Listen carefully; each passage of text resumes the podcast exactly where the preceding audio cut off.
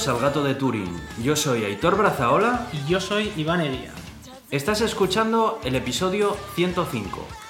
Y vamos a ver si finalmente este episodio va a Evox, ¿no? Porque ha sido uno de los de las cosas que ha pasado estas dos últimas semanas que realmente llevaba pasando un tiempo, como un par de meses, y ni nos habíamos dado cuenta porque le prestamos cero atención, la verdad, a Evox. Y nos hemos dado cuenta de que eh, a partir del episodio 100, cuando hicimos el cambio del feed, dejaron de ir los nuevos episodios a Evox. Lo cual, eh, pues ya no es la primera vez que pasa y nos ha pasado un montón de veces. Eh, contactamos con soporte técnico de Evox, lo arreglaron, ahora esos cuatro episodios están en Evox ya, ¿no? El 101, 2, 3, 4. Y nos han dicho que a partir de ahora todo irá bien. Eh, pero nos lo han dicho tantas veces ya que. Pues no lo sé. No igual sí, igual. quizá deberíamos de mirar un poco más de cerca a Evox a ver si este episodio se. Sí, al menos para este, a ver si este va, ¿no? Pero vamos, que estamos un poco descontentos con, con la plataforma en concreto.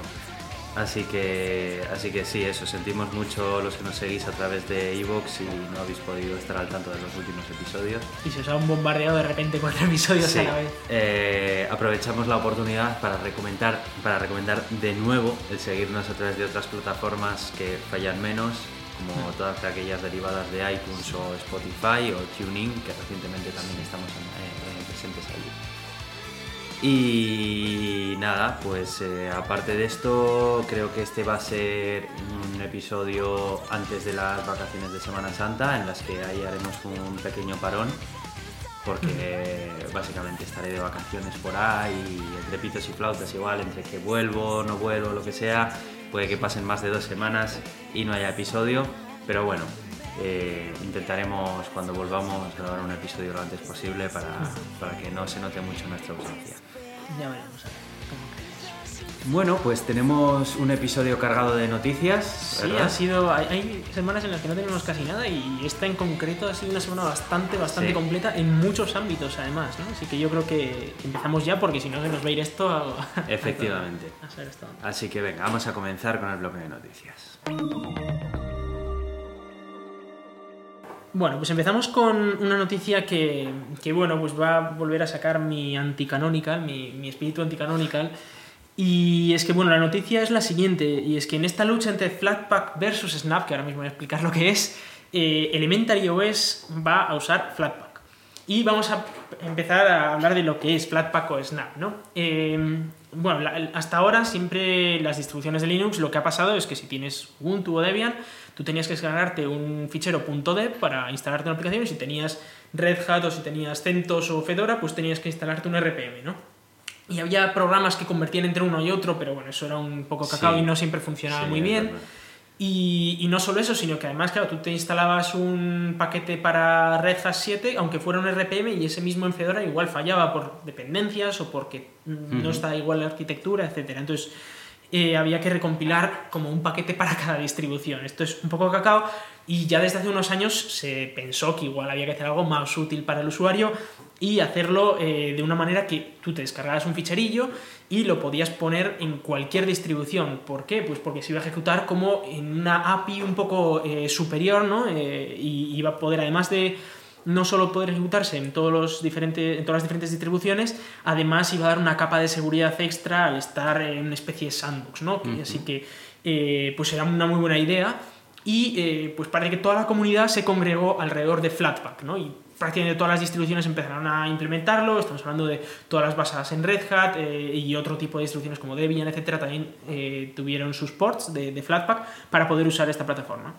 Y luego vino Canonical y como a Canonical le gusta hacer sus cosas a su rollo, sacaron otro muy parecido que se llamaba Snap.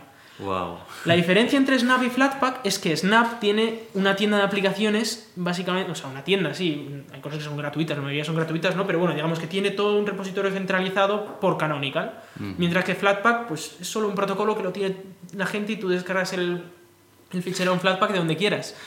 Y esto me recuerda mucho al momento en el que eh, toda la comunidad eh, decidió que Xorg, que era el servidor de renderizado de, de pantalla, eh, estaba ya un poco anticuado, era un protocolo de los 80, pues sí, obviamente estaba un poco anticuado, y dijeron, vamos a crear uno nuevo. Pues toda la comunidad dijo, vamos a hacer Wayland, y todos se pusieron a trabajar en Wayland y dijo Canonical, pues nosotros vamos a hacer Mir. ¿Qué es lo que pasó con Mir? Pues que 3-4 años más tarde sacó un comunicado Canonical diciendo que estaba súper indignado porque proyectos como Genome no habían implementado Mir. Y dices, hombre, pues han implementado Wayland, que es el que todo el mundo está usando, y no el que vosotros os habéis sacado de la manga. Y ellos decían, no, pero es claro, Mir va a permitir eh, que creemos Ubuntu Phone. ¿Y qué ha pasado? Pues Ubuntu Phone a la mierda, Mir a la mierda, y ahora Canonical está implementando Wayland. Y, sea- ahora pues lo mismo pasa un poco con Flatpak, ¿no? Que, que ahora Elementary OS, que es una, es una distribución de Linux, pues dice que va a usar Flatpak y que es una app que le den por saco, básicamente. O sea, que Canonical quiere hacer sus movidas con Linux, que no Sí. son las movidas que quiere hacer la comunidad de Linux. Y Eso así es. todo el tiempo, ¿no? Eso es. Porque... Pero el pero- problema de esto es que Canonical tiene mucho dinero, es junto con Red Hat son Sí. las dos grandes que están Pero, pero explícame, ¿cómo ha llegado una compañía como Canonical que yo cuando, cua- cuando con distribuciones de Linux y así, la reputación de Canonical entre los usuarios era muy buena yo recuerdo que Canonical vino como a ser el mesías de- del el follón que había de distribuciones de Linux, ¿no? Y trayendo su Ubuntu amigable en plan de, mira, ¿no sabes qué distribución quieres instalarte que te funcione? Tú instálate esto, que va, tal, no sé qué, que era lo que siempre vendía eh, Canonical con Ubuntu, ¿no? O sea, ¿cómo ha pasado de ser esa compañía molona que estaba ahí como tirando del carro de popularizar Linux y tal, a esta compañía que va al contrario de lo que va toda la comunidad de Linux, ¿no? O sea, Sí. todo lo que ellos han intentado hacer durante tanto tiempo, que es unificar y tirar del carro de Linux, ahora lo está haciendo el resto de la comunidad y ellos han decidido tomar su camino por su cuenta y ir a su bola. ¿Por qué? Pues eh, no te sé decir por qué. Yo sé que una de las razones por las cuales empezó todo esto es porque ellos quisieron crear Ubuntu Phone, es decir, poner Ubuntu en los teléfonos, en los smartphones. Esto eh, tenían una buena idea y no existía en ese momento un protocolo que permitiera eso, ¿no? Eh, y es verdad que, que Wayland est- estaba como proyecto, pero aquello no, no había nada, o sea, no había nada tangible y no podían usarlo. Entonces se inventaron ellos lo de Mir. Eh, por, más que nada porque, claro, si tú te metías a hacer Wayland, ¿no? si Canonical se metía en Wayland, ahí el problema es que tiene que estar hablando o debatiendo con Red Hat y con toda esta gente para tomar decisiones sobre un protocolo. Eso lleva mucho tiempo y pues en sus targets del producto pues imagino que no daría tiempo. no Dirían, a encajaría. ver, si aquí tenemos que estar hablando sobre el puñetero protocolo durante tres años hasta decidir algo y luego igual ese algo no nos conviene del todo porque yo que sé, es más difícil implementar la plataforma móvil o lo que sea, pues nosotros si nos montamos algo por nuestra cuenta en dos años lo tenemos hecho. Ya. Y claro, es que el problema de Canonical es que ahora mismo ya Canonical es una empresa que se basa mucho más en, en conseguir pasta, básicamente. Ya es una empresa que, que necesita dinero, que tiene que ganar dinero, y no es tanto como antes, que era un proyectillo recién fundado que quería sacar adelante una distribución para todo el mundo. Ojo, Ubuntu sigue siendo una distribución que intenta ser para cualquier persona y muy sencilla de usar y tal. Eh, de hecho, eh, Unity como, como sistema de escritorio pues está pensado mucho en eso, ¿no? Y está muy bien. eh, de hecho, la nueva versión ya va a venir con Wayland y tal y va, va a estar muy bien. Pero eh, yo creo que esa, mm, esos objetivos que tiene Canonical, que ya no son tanto de ayudar a la comunidad, sino de como empresa ganar dinero, que ojo, que son tan válidos como los otros, ¿no? Pero ya son distintos Sí, y a la comunidad le toca un poco las narices, claro. Entiendo. Eh, en este caso, lo de Snap y Flatpak, claro, a ellos les viene muy bien centralizar todas estas aplicaciones en un punto que ellos controlen, porque primero, si hay algo que se pueda vender, ellos se pueden llevar una comisión, y si no, pues pueden controlar, pueden saber cuánta gente se descarga X y pueden hacer target de, de publicidad o de, o de desarrollos futuros Hmm. directamente con, lo que, con los datos que ellos tienen. Si la gente se puede descargar aplicaciones de cualquier parte, pues eso es problemático para ellos porque ahora ya no están pensando en eso, ¿no? Comprendo. No obstante, por otro lado, tenemos una empresa como Red Hat, que Red Hat no está pensando en eso. Es decir, eh, Red Hat también tiene que sacar su dinero, pero como Red Hat se basa en otro tema, Sí, yo creo que Red Hat al final apunta un poco más al cliente corporativo, Sí. ¿no? Entonces todas Mm. estas batallas de distribuciones para usuario particular como que no van un poco con ellos, ¿no? Al final- tiene, tiene pinta, sí. Eh, no sé, yo estoy muy contento, por ejemplo, con Fedora, que es la distribución que yo uso, y, y me parece que en este sentido toma decisiones mucho más razonables que, que Canonical. Y. y bueno, pues eh, en este caso, pues la noticia habla de Elementary OS. Elementary OS es básicamente una copia de macOS. Ya, de la apariencia. Sí, la apariencia de- de Pero macOS sigue siéndolo, porque ya lo fue cuando lo lanzaron. Sí, sí. Pero yo pensaba que, bueno, pues que esta gente igual lo lanzaron para que inicialmente visualmente se pareciera, pero que luego lo, pues iba a ir tomando un poco su propio camino y su propia seña de identidad, ¿no? Pues, Pero- eh, a ver, o sea, no es una copia 100%, 100% pero las pocas señas de identidad que tiene es muy pequeña. Es, sí, eh, sí. se basa en crear básicamente, o sea, ellos, su ideología es, eh, Apple ha invertido muchísimo desarrollo en experiencia de usuario, con lo cual, si copiamos su experiencia de usuario, todo el desarrollo se nos lo ahorramos y tenemos una experiencia de usuario muy buena. Bueno, eh, bueno, no estoy seguro de que funcione así, pero sí, eh, comprendo su, O sea, su tiene- enfoque, lo comprendo. Tiene partes, porque Apple no es solo la experiencia de usuario que te da la interfaz, Apple tiene un montón de aplicaciones Claro. muy, muy, muy integradas con esa interfaz y aplicaciones muy, muy, muy completas Claro. que, que usan esa interfaz. Entonces, la interfaz está muy bien, eh, porque sí, porque es la de Apple, pero les falta un poco de chicha. También es verdad que Elementary OS se, ha- se ha encargado mucho de mejorar muchas aplicaciones también en el sentido de, de lo que hace Apple, ¿no? Intentar mejorar Mm. Que mucho sean la calidad. aplicaciones de ellos propias y que no, Eh, o- sean, o no de ellos No sean propias, una burda pero- copia con un skin puesto encima. Claro. O sea, aunque no sean de ellos propias, sí que adaptar muchas de las aplicaciones que existen en Linux para que sean mucho más usables y, y que tengan un poco esa filosofía que tiene Apple. Eh, por, de- por mi parte no me gusta mucho porque, eh, joder, copiar a mí es algo que nunca me ha gustado. Entonces, pues a ver, si quieres... O sea, si quieres algo con la apariencia de Mac, con la usabilidad de Mac y que funciona como un Mac, cómprate un Mac. es que, no Es sé, que sí, yo eso pienso también, que si quieres utilizar Linux, utiliza algo que Sí. se parezca a Linux, ¿no? Claro, que hay muchas cosas distintas y hay mucho Claro. para donde elegir. De hecho, es Sí. una de las ventajas que tiene Linux, es que tienes muchísimo Claro. donde elegir y muchísimo donde personalizar, ¿no? Pero, eh, pero bueno, también entiendo que hay gente que diga, no, o sea, yo quiero la apariencia de Mac, quiero la usabilidad de Mac, pero quiero apoyar el software libre y con Mac eso no es posible. Y puedo entender que por ese lado digan, bueno, pues me pongo Elementary OS. Bueno, lo puedo entender, no es mi sistema operativo favorito, Elementary OS, pero oye, eh, entiendo también el público que tiene. Bueno, y también vamos a hablar de que la Unión Europea ha demandado a Valve, ¿no? Un poco por eh, geoblocking y temas por el Sí, estilo, de, de ¿no? hecho, ha sido más que Valve, porque eh, es Valve, pero luego también a Bandai Mam- eh, Namco, a Capcom, a Focus Home, a Cox Media y Zenimax. Eh, bueno, una demanda de las chulas, pero obviamente de estas, bueno, Bandai es verdad que es un poco tan grande, pero sobre todo se conoce a Valve, que es por Steam, ¿no? Y esto viene a ser porque eh, parece ser que Steam había, había hecho contratos con ciertos desarrolladores para que su juego solo fuera vendible en una parte de la Unión Europea. Es decir, pues lo puedes comprar en España, pero no lo puedes comprar en República Checa. Y eso, pues eh, a Europa no le mola porque Europa quiere un mercado único para todas estas cosas. Entonces, algo que tú te pudieras comprar en España deberías poder comprártelo en cualquier parte de la Unión Europea.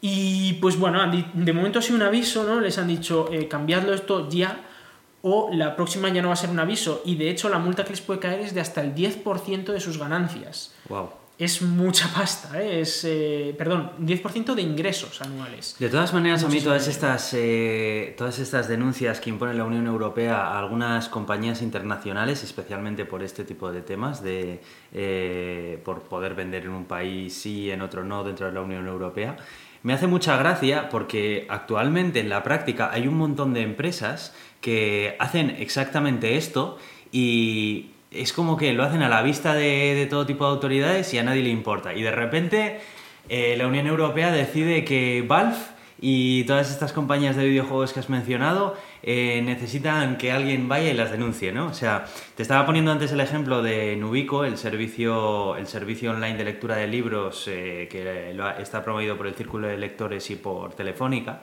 Por ejemplo, bueno, pues no se puede utilizar fuera de España y esto es un servicio que cuenta con un montón de subvenciones del Estado, como el Plan Avanza 2 y demás. Bueno, si entras en la página web puedes ver un montón de esos sellos típicos de, de Sí, las sí. subvenciones españolas, ¿no? Y, y esto, por ejemplo, es un servicio que vende, vende libros y que en cuanto sales de España no les tiembla el pulso en ponerte un cartelote enorme diciéndote lo siento, pero no puedes comprar fuera de... Pero, fuera de... ¿Sabes por qué?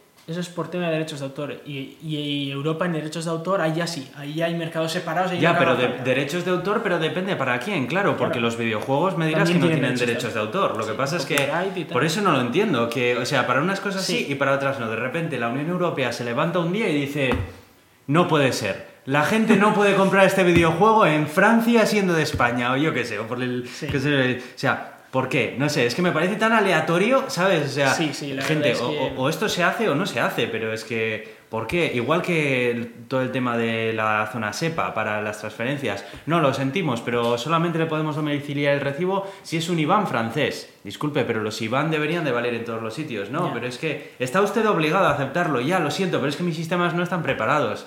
Y a nadie le importa, y a la Unión Europea tampoco le importa. Y es que Sí, sí. no, pero, pero no- lo comprendo. Y, y bueno, y esto también es parte, o sea, el tema del mercado único que hablan, también es el cachondeo padre, porque a ver, lo del mercado único es muy bonito, pero luego los impuestos van a su bola. Mm. Entonces, claro, eh, si yo compro algo en Francia, estoy pagando menos IVA que si lo compro en España, por Claro. ejemplo. Si compro en otro sitio, pago diferente IVA, tal. Eh, a ver, o sea, aclarémonos. Ponemos Claro. impuestos a nivel eu- de Europa todos iguales y hacemos un mercado único a nivel europeo y, y vale, y- pero hagámoslo bien, o sea, Hmm. para algunas cosas no, los impuestos se hacen distinto. Luego, el copyright también es, es separado, pero luego eh, la venta de videojuegos no, esa es, o sea, la venta online junta, pero no si son de copyright. A ver, no. Es que es un cacao, es un cacao. o sea, o es mercado único o no es mercado único. Efectivamente. Pero si es mercado único, es para todo mercado único. Es Mm. decir, eh, compramos eh, las cosas en cualquier sitio, independientemente de donde sea, y pagamos los mismos impuestos en todas partes y, y demás. Y eso es algo que, que no es, eh, que no es viable a día de hoy, pues por muchas razones, Mm. ¿no? Pero, pero que no puede ser que estén aquí poniendo un montón de multas por poner. Incluso servicios de streaming, por ejemplo, de streaming. que si el catálogo que tienes de Netflix en España no es el mismo que tienes en Francia cachondeo, y de sí, sí. repente desaparecen series misteriosamente Sí. cuando llevas viviendo en Francia durante un tiempo, pues porque, ah, tu cuenta se ha convertido a una cuenta francesa, ah, o sea que hay diferentes tipos de cuenta, ya empezamos desde ahí, ¿sabes? No, debería haber una cuenta europea, una cuenta Pero- norteamericana. Pero es que encima lo mejor de todo es que cuando vas de vacaciones a España tienes las series españolas. Claro. Y cuando vienes aquí ya no tienes las series que estabas viendo allí, las has dejado a medio ver y aquí no las puedes ver. Y, y Y, así. y- y- y la cantidad que pagas mensual es la misma. Es la O sea, no, no cambia eso. Entonces, Sí, sí, es- ¿por qué est- estos cambios tan absurdos? Eh, ahora, Valve. ¿Y por qué no Netflix? Yo qué sé, ¿sabes? O sea, eh, Sí, que- o sea, me parece como que- arbitrario. Es Sí, como, es- pues a es- este sí, pero al otro no. Y es- esta movida sí, pero a la otra no. Y Amazon durante todo este tiempo, sabemos que recientemente Amazon ha habilitado las compras internacionales dentro Sí. de ciertos países y que tú ahora puedes eh, entrar dentro de una tienda internacional.com y poder comprar desde donde sea y muchos artículos te los mandan. Pero esto ha sido muy nuevo, o sea, esto Sí. hasta hace varios meses no estaba disponible. Pero muchos artículos, otros no. A, a Valve le van a demandar no porque algunos, o sea, no porque todos sus juegos estén catalogados por cada país, sino porque alguno no está catalogado en Mm. todos los países. Entonces, eh, pues estamos en las mismas. Demanda Amazon porque no puedes comprar todos Ya, los productos en todas y partes. otra cosa, porque también empezamos por Valve, compañías norteamericanas, pero no hace falta irte fuera de casa. O sea, eh, sin ir más lejos, eh, las televisiones. ¿Por qué yo no me puedo utilizar el streaming de televisión que utilizo en España en otro país? Bueno, pues no, porque supuestamente, no sé qué. Bueno, sabemos que hay algunas empresas de telecomunicaciones en España que les funciona la aplicación fuera de España, Sí. pero ese no es el tema. El tema es que si lees las condiciones, Ya, ya, eh, los no. términos y condiciones dice que no. Dice, pero ¿por qué no? O sea, no sé, eres una Ya, de tú las ya lo has compañías pagado, o más sea, lo, de lo has toda pagado. España. Sí, y, eso y- es. ridículo, o sea, lo has pagado tú, lo estás consumiendo tú. ¿Qué más te da donde estés tú? ¿Qué más da? Es que es un sinsentido. Yo de verdad que con esto es que alucino en colores, porque a mí me encantaría que de verdad fuera, fuera cierto lo del mercado único, pero es que no es verdad. Y A es mí- que no se sigue un patrón. A mí Es me da la sensación de que Europa esto internet no lo entiende. O sea, no, No, se dan cuenta no. de que es ubicuo. Y lo de poner puertas al campo es que no funciona. No o sea, funciona. Es que da igual lo mucho que lo hagas, que es que, es que es ridículo. O sea, no lo vas a conseguir. Sí, Entonces, sí. eh, nada, pues eh, seguimos haciendo el, gam- el gamberro y, Y, y- y cada vez se hace más difícil de comprender, ¿sabes? Porque tú ya te instalas una aplicación estando fuera de España sin saber si va a funcionar o no. Dices, Claro, porque, claro. bueno, a lo mejor como esto es un servicio español funciona si no le han prestado mucha atención, Sí, o a lo mejor no, yo qué sé. Y es Pero- como la lotería, ¿no? Pero es que aquí ya la legislación sobre temas eh, de internet y tal, y de servicios en internet, eso es un agujero negro de, de cosas que no, se- no las entiende nadie. Yo no sé qué tipo de asesores utilizan o algo, porque o si utilizan asesores siquiera, porque igual ese es el problema. Igual es, serán, que, pero- igual es que ahí siguen decidiéndolo entre dinosaurios. Pero a mí y- esto me recuerda como lo del cambio de, de hora en España, que habían puesto a 13 expertos de cambio de hora. ¿Cómo, cómo leches te haces experto de cambio de hora? A ver, Tía, qué fuerte. eh, experto en, en legislación de videojuegos, yo qué sé, no sé, eh, aquí, eh, bueno, legislación de videojuegos por lo menos podría ser abogado o algo, pero vamos, es que Ya, experto en ya, cambio ya. me dirás tú, a ver, ¿quién, es- quién se hace experto de hora? Hombre, te habrás sacado la, la carrera de, de tiempo y de ahí habrás sacado algo, ¿no? Bueno, en fin. No sé, macho, pero yo esto de verdad. Parece un poco ridículo a veces Me esto. parece, sí, me parece un follón, en fin. Y bueno, vamos a hablar sobre eh, malware ahora, sobre un virus informático que se cuela en las, eh, en las, bueno, en las imágenes de resonancia magnética para eh, meter tumores o quitarlos, según cómo le dé y según la decisión que tome el creador del virus, y que puede afectar a hospitales. Esto es, es preocupante, ¿vale, Aitor? Es decir, eh, tú te vas a hacer una resonancia magnética y eh, igual estás perfectamente sano, pero en la resonancia magnética aparece clarísimamente un tumor en uno de tus pulmones, por ejemplo. Y, ojo, pues es una movida, ¿no? Igual te lo revisan y dices, ostras, esto es clarísimamente maligno, tal, hay que operar, tal. Y igual te toca hacer una serie de procedimientos médicos, incluso quirúrgicos, peligrosos, porque todos estos son peligrosos, para que luego resulte que digan, pues no hay nada. Igual te hacen luego una radiografía y ahí no había nada, te vuelven a hacer una resonancia magnética en otra máquina y no había nada. Y era un mero artefacto que había colocado ahí un virus, que había, te- les había mostrado a los médicos el virus. O de la misma manera, igual tienes ese tumor y la resonancia magnética lo borra, con este, este virus lo borra ese tumor, hace como que no tienes nada y tú te vas a casa pensando que estás perfectamente sano y resulta que tienes un cáncer. Y esto es muy peligroso porque, sí, lo es, lo es. porque se puede usar para atacar eh, a lo bestia a un país, ¿no? Es Sí, decir, atacas a las máquinas de ese país eh, y, y, pues aumentas la tasa de, de fallecimientos por, por este tipo de cosas o incluso la tasa de hospitalización, el gasto médico, etcétera, pues eh, por algo que además es muy costoso, ¿no? Eh, las resonancias magnéticas son costosas y los tratamientos para el cáncer son costosos también. Pero ¿y esto lo han identificado ya y saben qué, qué, mm, vector de ataque está utilizando o qué? ¿O cómo se ha Eh, colado eso? No, o sea, no, no ha habido un ataque como tal, sino que se ha demostrado la tecnología. Es decir, ha sido vale. una demostración tecnológica de, ojo, mirando qué se puede hacer. Ya, ya, ya. Y claro, eh, eh, como tal está bien porque te lo enseñan y te dicen, oye, ojo, cuidado con esto. Y entonces te puedes poner a repararlo, ¿no? Y a, a hacer que esto no se pueda permitir. Pero eh, estamos hablando de que es peligroso porque si han conseguido, si un equipo de investigadores ha conseguido crear este malware, si alguien quisiera desarrollar explícitamente un malware así o alguien con esta idea quiere hacer Ujú. algo parecido para otra cosa, eh, lo podría usar. Y, y es, es peligroso. o sea, De es- todas maneras, yo, yo supongo que la mayoría de los equipos que estén conectados a los TAC, que suele ser este Ujú. tipo de máquinas que utilizan para identificar estos tumores, yo no sé si los tienen conectados a Internet, o sea, porque muchas veces suelen ser un circuito cerrado, una red local, que realmente como no Sí, o tiene sea, acceso a Internet, En este no caso, lo necesita en este por caso no era la máquina claro. como tal la que era hackeada, sino que el informe que saca la máquina, es decir, cuando ya tienes las imágenes y tal, eran esas imágenes las que se modificaban. Entonces, eh, no es tanto la propia máquina, que sí que está aislada de Internet, sino que el, el terminal del médico que está accediendo a esa información, pues ese era el que se veía afectado. Ya, ya. Entonces, eh, están hablando de hecho de que quizás el cifrado de esa información desde la máquina hasta el terminal y tal podría evitar eh, esto.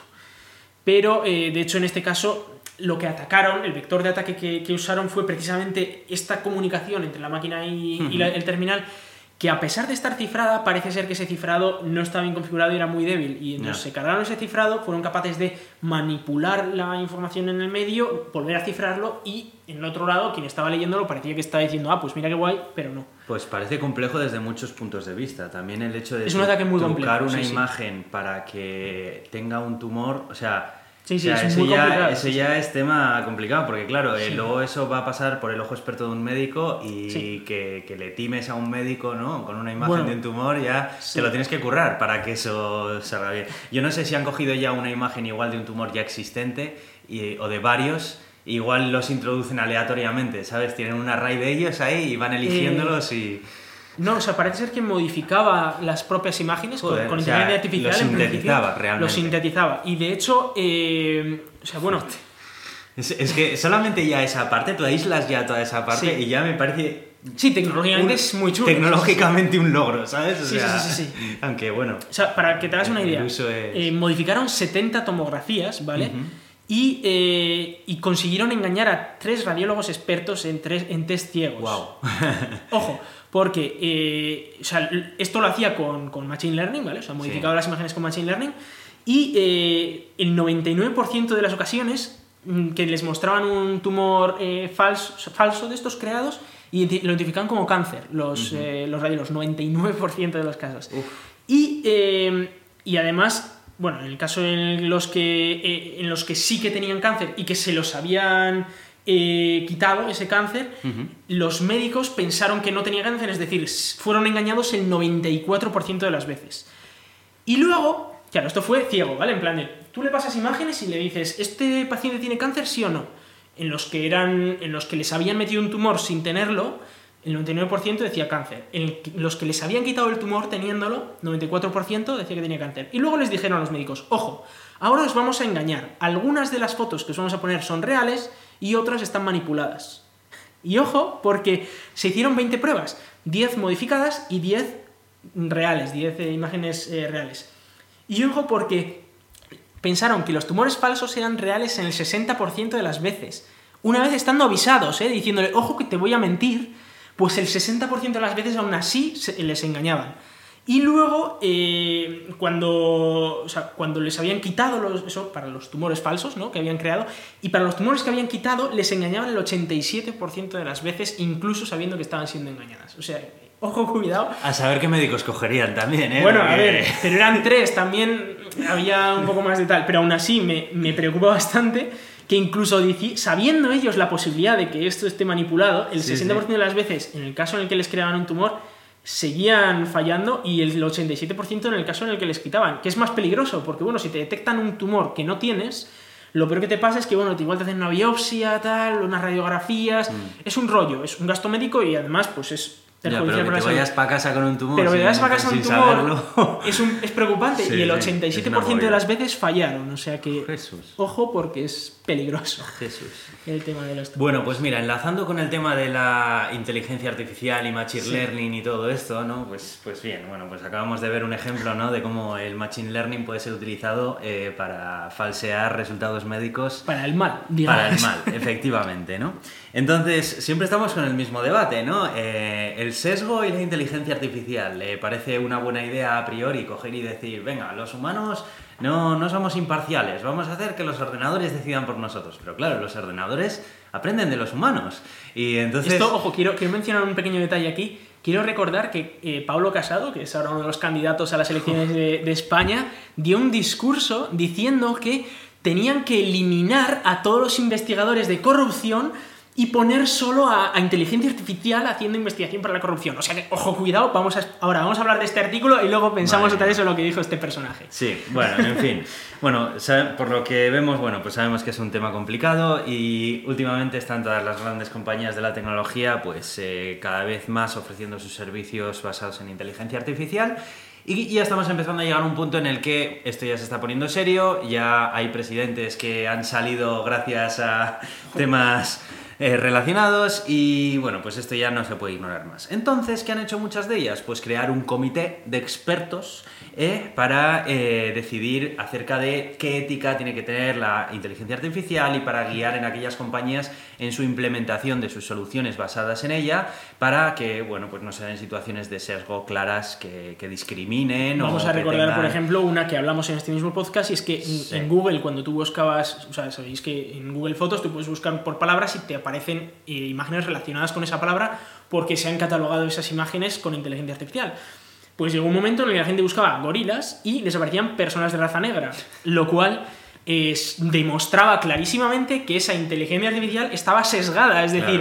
Que la habían entrenado para personas con imágenes de personas de raza caucásica y no con personas de razas afroamerica- raza afroamericana. Y por eso estaba sesgada, simplemente. Efectivamente, entonces, eh, bueno, yo venía aquí a hablar de que el titular reza, Google cancela su comité para regular la ética de la inteligencia artificial tan solo una semana después de su creación. Bueno, yo esta noticia la traigo sobre todo para hacernos ver que a pesar de que puede parecer fácil el eh, llegar a eh, conclusiones con este tema, no lo es tanto, porque aquí lo que ocurrió es que Google eh, quiso traer a un- un- una serie de expertos de todo tipo de ideologías y demás, y bueno, pues le salió rana, alguno que otro, por decirlo de algún modo, ¿no?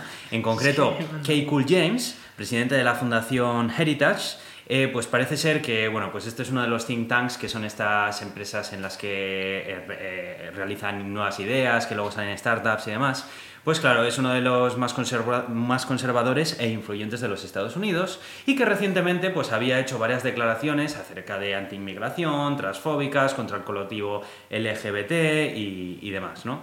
Entonces, claro, el pasado martes Google eh, crea esto, eh, entre todas esas personas se cuela esta persona y, bueno, pues entonces empieza a haber una controversia dentro de ese grupo de debate acerca de la ética en la inteligencia artificial que llega a un punto en el que dicen esto no va a funcionar y eh, se echaron para atrás, básicamente. Que una empresa como Alphabet, Google, que tiene todos los medios a su alcance disponibles que ellos quieran, eh, hayan reunido a un grupo de personas para decidir acerca de la ética de todo esto y en menos de una semana lo hayan cerrado porque aquello era, vamos, impilotable, ¿no? Eh, a mí me hace pensar lo difícil que puede ser este, este tema y el montón de aristas que tiene, ¿no? Sí, pero es que, a ver, aquí el tema es, es muy complicado, porque si tú intentas hacer eh, un comité de ética, ¿no? En este caso, y en mm. ese comité de ética lo que haces es eh, poner gente tan diversa como fascistas, eh, que son muy diversos. Son gente que no debería existir, pero existen. Si pones a fascistas en un comité de ética, el comité de ética te sale mal. no va a funcionar. Eh, bueno, si pones fascistas o como si pones cualquier, yo qué sé, alguien súper religioso, como cosas así, ¿no? O sea, son gente que tiene diferente ética a lo que, pues igual, yo considero como ética. Y la ética es algo que es relativamente personal, o la moral y tal, es, es algo que no, según muchas creencias, eso puede modificarse. Entonces, lo que tienen que decir, decidir Google o Alphabet o quien sea es cuál va a ser nuestra ética. Y luego ceñirse a eso y poner un grupo de ética de eso. De lo que sea que se decidan. Pero de todas maneras ahí también estás en cierto modo censurando por y supuesto, Por supuesto. Eh, Pero claro, efectivamente, y te puede salir eh, una empresa que pues, yo qué sé, imagínate que Google no es fascista, ¿no? Vamos a suponerlo. Y es verdad, es verdad que es difícil pensarlo, pero bueno, vamos a suponerlo.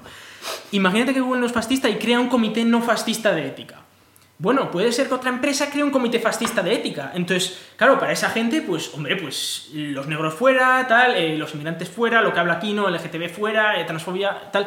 Bueno, y y entonces, qué, va a hacer la inteligencia artificial con todo esto? Pues la inteligencia artificial de Google tendrá una ética, la inteligencia artificial de esta otra empresa, llamémosla Iglesia Católica, va a tener otra. Entonces, eh, tenemos un problema y es que no hay una ética universal a nivel global de la humanidad que diga esto está bien y esto está mal. Yo la conclusión a la que llego siempre es que la inteligencia artificial al final no es más que un reflejo de nuestra sociedad y de las personas que la configuran.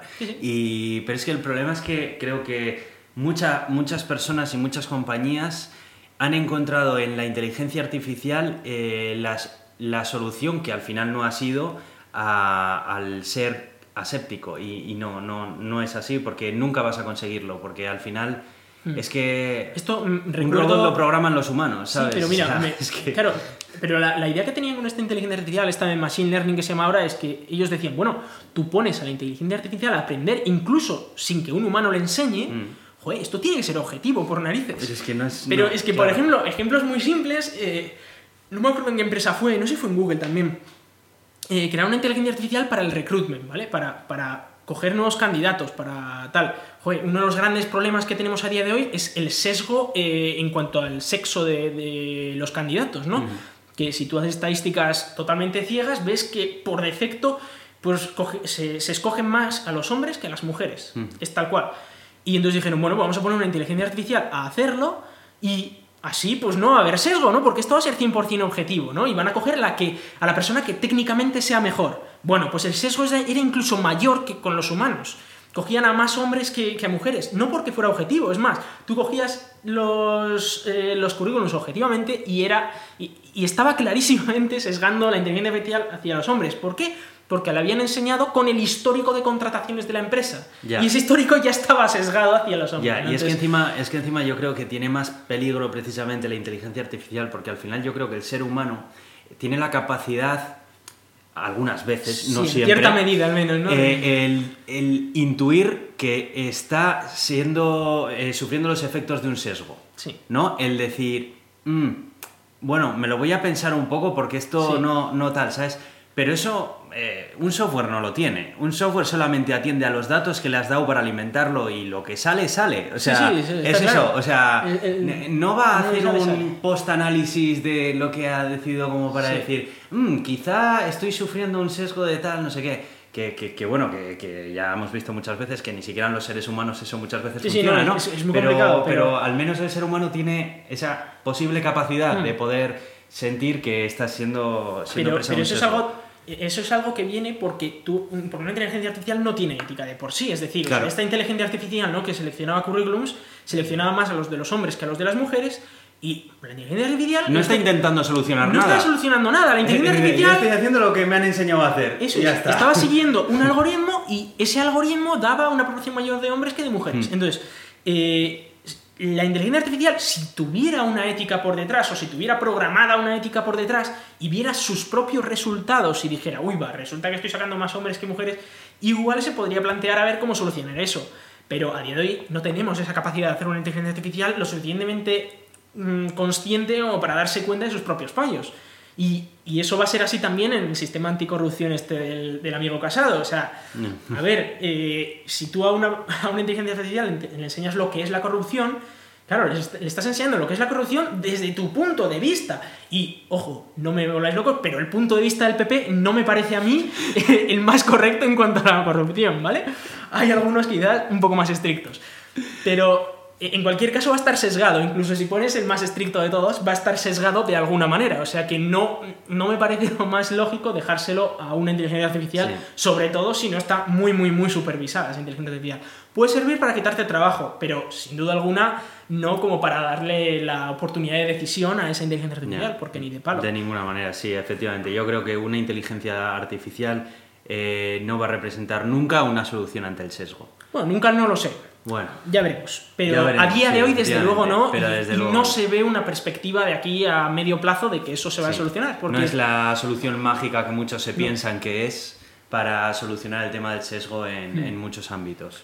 Y, y yo creo que es, eh, y muchas, yo creo que muchas instituciones europeas, muchos políticos sobre todo, están pensando mucho en temas de inteligencia artificial porque no entienden cómo funciona esto, ¿no? Y es esa idea que, o sea, una Hmm, Se creen que es más magia de lo Claro, que realmente exacto. es. Inteligencia artificial no es magia, o sea, inteligencia artificial es tú a una, a una serie de algoritmos les- le estás mostrando unos datos que tú quieres que luego él replique por sí mismo. Y lo que va a hacer es replicar los datos que le estás enseñando. No, se va, no va a sacar cosas nuevas, no va a, a descubrir cuál es el sesgo de esos datos. No, no, no. Lo que le das es lo que hace. Eso y, depe- y el sesgo de lo que le das es el sesgo que tendrá la máquina al final. Y, y ese es el problema que, que estamos viendo muchísimo en, en todas estas inteligencias artificiales. En cuanto a comité de éticas, por supuesto tiene que haber un comité de ético, un comité de ético, pero a ver, en una sociedad medianamente avanzada no metas a, a un fascista en este caso o, o cosas, pues no sé, no sé, no metas en un comité de ética de un hospital a un antiabortista o un antivacunas, es que Ya. no sé. A ver, un poco de cabeza. Eh, pues esta gente, muy, muy bien, que protesten, que salgan ahí a la calle, eh, hacen un poco el ridículo y ya está, pero no, no les pongas a tomar decisiones. Por supuesto, esto es mi, mi opinión desde mi punto de vista de mi propia ética, claro. Claro, Es que es, lo de siempre. Es que esto es, esto es así, ¿no? Que, que realmente el sesgo, para bien o para mal, eh, siempre existe. E incluso cuando estás sesgando a propósito para que eh, con fines eh, buenos, eh, no dejas de estar haciendo eso, aplicar un sesgo. Sí, sí, y todo va a estar tal. sesgado Entonces- siempre, siempre. Entonces es- muy complicado, sobre todo no tener en cuenta esto, ¿no? De que las inteligencias no das por hecho, no dar por hecho que las inteligencias artificiales son la solución al sesgo porque, porque desde luego que no lo son. En fin. Sí, sí. Bueno, pues eso es lo que le ha pasado a Google. Y hablando un poquito también del de, eh, tema de, de género, porque, porque ha habido mucha polémica.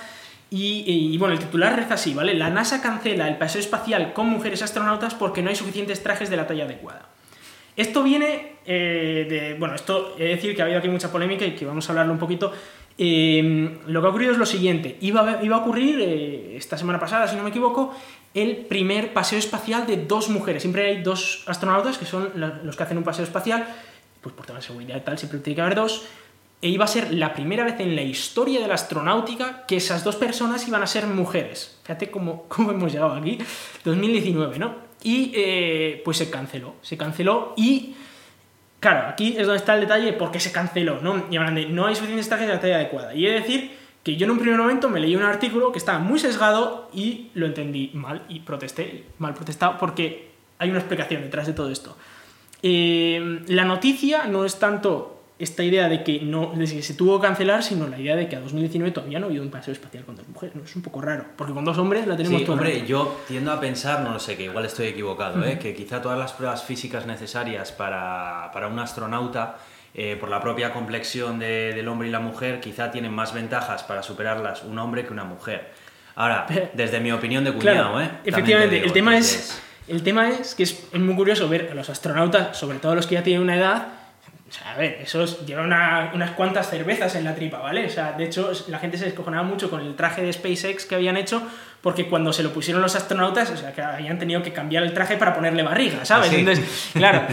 No sabía. En el momento de la selección de los astronautas, normalmente suelen ser muy deportivos, pero a ver, astronauta puede ser cualquiera, sinceramente. O sea, hay ciertas limitaciones, pero en general el cuerpo humano, una vez tiene una cierta práctica, puede ir a. Sí, o sea, que no crees que las eh, pruebas necesarias para ser Las pruebas de selección igual sí podrían estar, mm, podrían estar eh, porque hay muchas físicas y físicamente pues los hombres muchas veces son, son superiores, ¿no? De media. Pero eh, en cuanto a las, los requisitos reales que tiene el espacio, no es así. Entonces, ¿tú crees también que las pruebas iniciales son desmedidas, las pruebas de selección? Sí, sí, claro. Lo que pasa es que tienes que seleccionar a seis personas entre dos millones de personas Ya, y entonces claro. algo hay que hacer, ¿no? Claro. Pero, eh, pero en cualquier caso, por ejemplo, la última selección de, de astronautas, no sé si ha sido de la NASA o de la ESA, ya ha tenido paridad, ha habido la misma cantidad de hombres y mujeres. O sea que algo está cambiando ahí también para que no se sesgue hacia un sexo o el otro, sobre todo en algo que no es un requisito, ¿no? Para el espacio. O sea, porque vas a decir, una persona que tiene como un poco sobrepeso bastante puede ir al espacio y una persona súper entrenada con 22 años no va a poder. Hombre, eh, pues sí, va a poder más que el otro, ¿no? Eh, seguro. Eh, en cambio aquel, pues como pasó las pruebas hace 25 años, pues Ya. pues ya está, ¿no? Ya. Entonces, eh, en cualquier caso, bueno, en este caso iba a haber un paseo astro- eh, espacial con dos astronautas mujeres y eh, pues había básicamente dos, eh, estaban Anne McLean y Christina Koch, ¿no? Eh, una de ellas, digamos que hay varios tipos de... Los trajes tienen diferentes tallas en el espacio, ¿no? Y tienen tallas pequeña, mediana y grande, si no me equivoco. Eh, antes también había una súper grande que creo que ahora ya no se usa. Y, y bueno, el caso es que eh, cuando hicieron las pruebas en tierra, vieron que una de ellas solo podía usar el pequeño, pues porque era más pequeña que, que la otra, y la otra podía usar tanto el pequeño como el mediano. No sé si era una solo podía usar, perdón, me he equivocado. Tienen mediano, grande y súper grande de tamaño. No tienen pequeño, ¿no? Pero una de ellas podía usar el mediano y la otra podía usar el mediano y el grande. Entonces dijeron, bueno, pues eh, dado que iba a haber un paso espacial como una semana antes y el otro iba a ser un astronauta hombre, el otro eh, iba a estar en el espacial y él solo podía usar el grande, pues dijeron, mira, pues ponemos un mediano y un grande preparados, ¿no? Y así, pues eh, en una, que además la, la chica que tenía que hacer el primer pa- paso espacial lo iba a hacer con el mediano, luego lo iba a hacer con el grande, era la que era como podía hacer los dos paseos espaciales por, precisamente porque O podía sea, usar... que inicialmente tenían de sobra. Exacto. No solo- no no, no tenían dos, o sea, eligieron eh, preparar dos. ¿vale? Prepararon uno mediano y uno grande. Sí. Entonces, en el primer paso espacial iba a estar la chica con el mediano y el chico con el grande, y luego la chica que había estado el primero con el mediano, como también podía usar el grande, pues iba a estar con el grande y la otra chica iba a estar con el pequeño, no, el mediano, perdón. Un poco lío, pero bueno, sí, continúa. Básicamente, dos trajes y una pod- podía estar en los dos trajes Y la otra solo en y la uno. otra solo en uno. está. Perfecto. Entonces, en un paso espacial, un- ella iba a estar en un traje, en el otro paso espacial con el otro. Ajá. Hizo la prueba con el mediano en, la- en el primer paso espacial y se dio cuenta de que, ostras, no es lo mismo la prueba en tierra que habían hecho con los trajes que en el espacio. Parece que en el espacio su movilidad la vio bastante reducida y el mediano eh, era ya bastante grande para ella para, para moverlo. Hay que tener en cuenta que eh, esos trajes se presurizan Sí.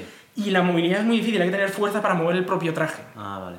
Y parece ser que se vio limitada por eso y pidió ella a la NASA que no fuera en el siguiente, espacial por- en el siguiente paseo espacial porque no iba a poder eh, manejar el traje grande adecuadamente. Ujú. Y entonces pues pusieron a, a un chico que sí que podía manejar ese traje adecuadamente. Sí, que la noticia no es tanto que la, que la NASA lo paró, sino que fue una decisión Fue una petición de, ella, eso es, fue una petición de ella porque eh, efectivamente pues no podía, bueno, ella no se veía cómoda, digamos, como para usar el traje grande. Eh, entonces, podría haber sido que se hubiese preparado desde antes ya dos trajes medianos, porque en la estación espacial hay dos trajes medianos, dos trajes grandes y dos trajes súper grandes. Una pregunta, ¿estos trajes son unisex? Sí, son, son el mismo traje. Eh, lo que pasa es que van por trozos, entonces tú puedes cogerte igual una parte de arriba mediana y una parte de abajo pequeña y cosas Ah, así. O sea, va por trozos. O un brazo grande Puedes combinarlos. y puedes combinarlos. Son, son muy combinables. Eh, lo que pasa es que hay que prepararlos con antelación porque se tarda bastante tiempo, se tarda incluso una semana o dos en prepararlos, ¿no? Entonces, claro, como iban a hacer los dos paseos espaciales uno tras otro en menos de una semana, no cuadraba bien para preparar otro traje, ¿no? Entre medios. Entonces, pues eh, el caso es que pusieron, a- como siempre suele haber uno de reserva que también ha hecho la práctica de la- del paseo espacial, pues siempre otra persona puede sustituirte en ese paseo espacial. Lo cual, pues, en este caso vino bien porque se pudo hacer el paseo espacial y cambiaron las baterías que tenían que cambiar, etc. Y se hizo mucha polémica, ¿no? Porque, claro, decían, no ha habido tallas para la, la chica esta. Y efectivamente no hubo una talla preparada para esa chica, pero en la estación espacial sí que había una talla para ella. Lo que pasa es que no dio tiempo para prepararlo porque inicialmente ella en tierra, ella pensó que sí podía usar el traje grande. Pero luego se vio que no. Ojo, no es culpa de ella tampoco, porque eh, tú en tierra pues puedes estar muy cómodo en una piscina de agua y tal, y oye, pues con este traje voy bien, y vas al espacio y dices, ostras, esto es otra movida y, Claro. y no estaba preparado. Eh, algo que tendría que haber pasado tan simple como, pues, en lo que hay, eh, pues ha tenido que ser el chico Sí. porque no había, no había trajes preparados. Se ha convertido en Se ha convertido en un una arma gran- arrojadiza Sí, entre en feminismo sí y feminismo no. ¿no? Exacto. Y, y la noticia no es el hecho de que no hubo un traje para esta chica, porque en un inicio sí que había, ese traje estaba, pero en el último momento se dio cuenta la chica y no lo podía usar. La noticia es que a 2019 todavía no ha habido un paseo de dos chicas, los- lo cual demuestra claramente que eh, la plantilla de astronautas que tenemos está muy sesgada y Sí. hay muy pocas mujeres y muchos hombres. Eso es Y cierto. esa es la noticia. Pero también creo que estamos empezando a vivir el cambio, ¿eh? realmente. Sí, sí, porque estamos viviendo, sí. eh, fue hace cuatro días cuando, cuando toda la carrera espacial empezó y cuando, por desgracia, en aquel momento el rol de la mujer estaba claramente definido injustamente y todo esto, ¿no? Pero yo la verdad es que creo que se están haciendo grande- grandes pasos y, y temas como este, pues a mí me dan que pensar que, que ya se está tomando cartas en el asunto. Eh, como tú has dicho ya, la ESA recientemente ha tenido No paridad sé si la ESA o la NASA, pero sí ha tenido la paridad en última- su selección y tal. O sea, no sé, yo creo que se avanza en la dirección correcta y, y es algo que, no sé, me gusta. Me, me parece que, que hay esperanza, vamos, que no es que estemos ahí todavía en la Edad Media, en fin. Pues sí, pero mm, bueno, me llama la atención, eh, sí que quería aclarar un poco el, el tema, ¿no? Eh, bueno, leyendo un poco, sí que es verdad que los trajes no estaban en la estación espacial, sino estaban en tierra, Ujú. los, las- los duplicados, pero eh, en cualquier caso no... mm, O sea, es, es un problema por, por el hecho de que, claro, se ha creado mucha polémica porque había muchísima expectación a que iba a haber el primer paseo espacial de mujeres, solo mujeres, ¿no? Y claro, que se haya cancelado, pues ha creado esta, Ya, esta polémica. Pero de todas maneras me parece razonable. O sea, esto no es cuestión solamente del hacerlo por hacerlo. Si la, Sí, si sí. la persona, en este caso la chica esa, considera que la misión no puede llegar a buen puerto en caso de hacerla, Claro, que va a no estar es cuestión incómodo, va a ser hacerla por- peligroso, por- lo que sea. Porque Sí, porque hay que, claro, hay que levantar el hashtag en Twitter, ¿sabes? O sea, no, o sea, no nos olvidemos que, que esto es una misión con fines científicos y que tiene una serie de objetivos y que hay que cumplirlos. Y Sí, si sí, no se cumplen, o sea, claro. lo veo más secundario, por decírtelo de algún modo, ¿sabes? Sí, o sea, sí, me no, parece muy importante, pero no tenemos que, que olvidarnos de que, a ver, Sí. que- Y de hecho, eh, como curiosidad sobre, sobre el hecho de que estas dos chicas estuvieran eh, en este momento en la estación espacial, es una mera casualidad, porque eh, ocurrió así porque una de ellas tenía que, bajar, tenía que viajar en, en una nave que falló el despegue, que salieron disparados por ahí con, con sus cohetes de, de ayuda, y por eso se liberó un puesto, o sea, se liberó un asiento, y en ese asiento pusieron por casualidad a una mujer. Entonces, el hecho de que hubiera estas dos mujeres en la Bueno, estación por espacial... casualidad, esa chica también tendría los méritos suficientes Sí, sí, sí, como para no, no. ocupar ese puesto. O sea, No, que casualidad tampoco. No creo ver, que la dirían, casualidad- "A ver, no, no, no. eh, tú. No, a la casualidad me refiero, no, a la casualidad me refiero a que ella iba a ir en otra misión. Sí. Ella iba a ir en otra misión y no iba a haber dos mujeres en la estación espacial, pero como por casualidad falló una misión, entonces coincidió que dos mujeres, ya de que de mujeres fueran en la estación Entiendo. Por supuesto, esta era una astronauta perfectamente válida e iba a ir en una misión, ojo. Pero el hecho de que fueran las dos en la misma misión fue casualidad por un accidente que hubo. Sí. Entonces llama también la atención que la primera vez que iba a haber un paseo espacial de dos mujeres fue por una mera casualidad de que hubo un accidente en una Soyuz y demás. Y dices, hombre, igual eso también demuestra que eh, todavía hay muchísimo camino que recorrer en cuanto a la igualdad en el espacio. Así que bueno, eh, nada, mencionar un poco esas cosas que son en, los en lo que quizás nos deberíamos fijar más, ¿no? En, en, el hecho de que algo habrá que hacer para que tanto mujeres como hombres puedan tener acceso al espacio de la misma manera, que vayan a poder eh, aportar lo mismo en este proyecto científico, ¿no? Y, y, no tanto en la cuestión del traje y tal, que bueno, pues que, que fue una, bueno, un lío que se Sí, montó. y sí, sí. En fin, a internet le encantan estos líos. De Sí, y lo, lo peor es que había, había artículos, claro, yo el que leí en un primer momento eh, explicaba esto de una manera totalmente distinta, ¿no? Entonces, eh, pues, eh, claro, pues, es- al final lo que leemos unas veces es lo que entendemos. Sí, sí. Entonces, bueno, costó un poco, pero al final nos enteramos un poco del tema. Y bueno, vamos a hablar eh, de la nave Orión de la NASA, porque, bueno, aquí hay una fiesta de cuidado.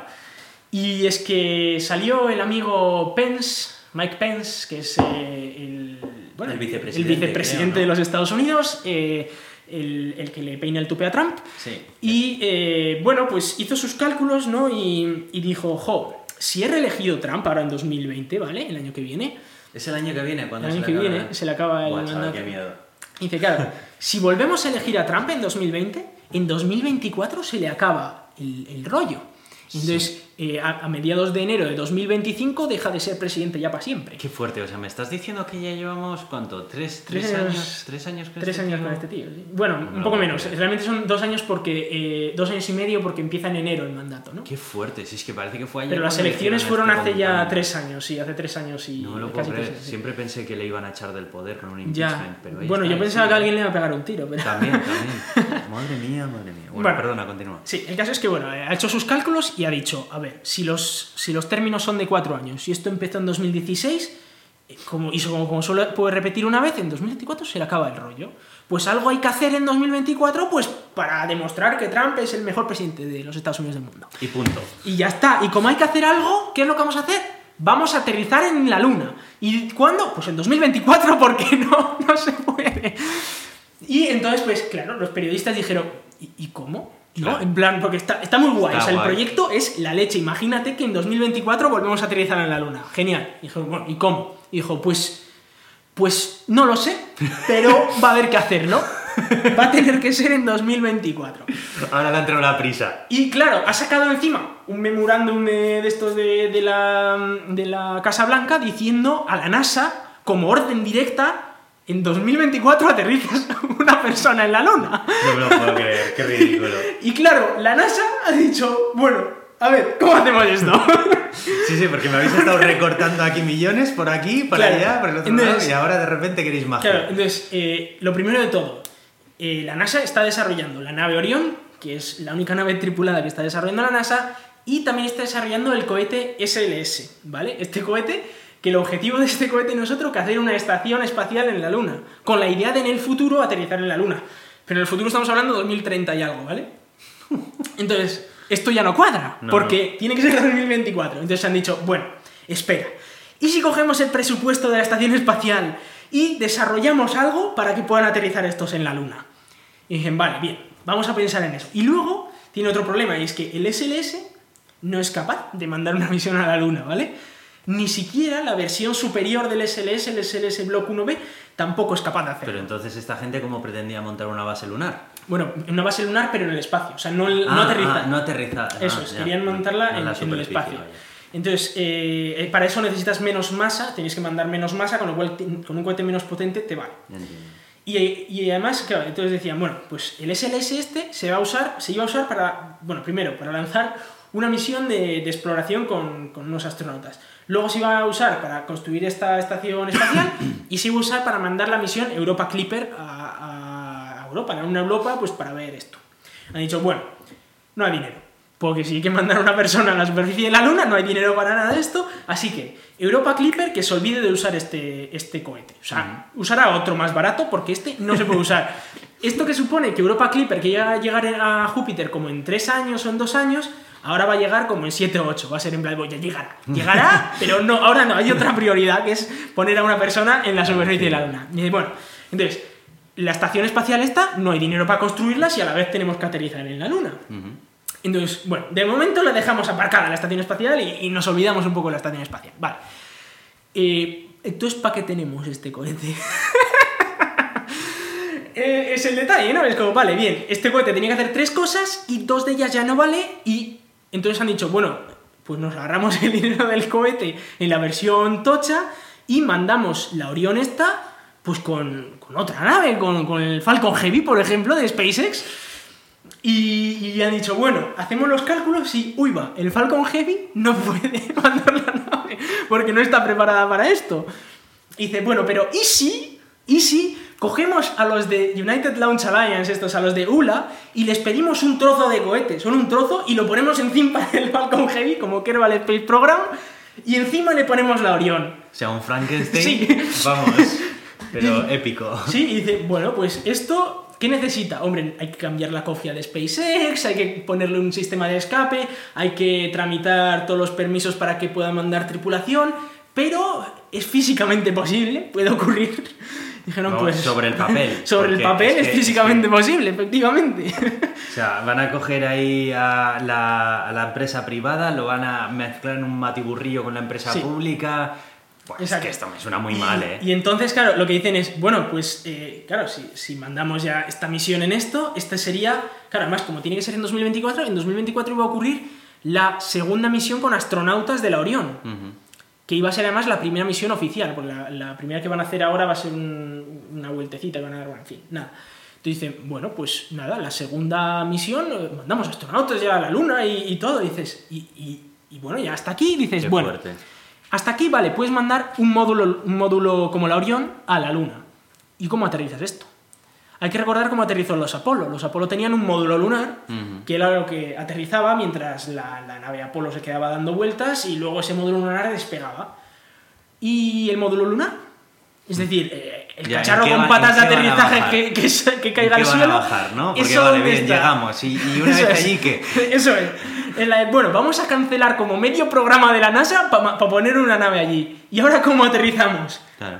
Y han dicho que, bueno, esos planes llegarán en el futuro porque ahora mismo no se les ocurre cómo, pero eh, todo llegará. Veo, veo más agujeros en ese plan y, y- y- y- todo porque, o sea, lo decide un político que realmente no tiene ni idea de lo necesario para realizar una misión así y, y automáticamente, nada, o sea... eh, Es que estamos hablando de aterrizar en 5 años en la Luna, ¿eh? Es que es, una me idea de vida. Y no tenemos a día de Cuando- módulo lunar ni Cuando nada. de ¿eh? repente les ha entrado la prisa por hacerlo, Claro. Porque durante todo este tiempo... Hombre, estamos a un año de las elecciones, es cuando hay que conseguir votos. Si a esta gente le dices que si me votas antes de que acabe el mandato llegamos a la Luna, pues van a conseguir es, votos, es- claro. es muy fuerte. Es muy Pero- fuerte, es muy fuerte que Es el mundo ridículo, funcione claro. así.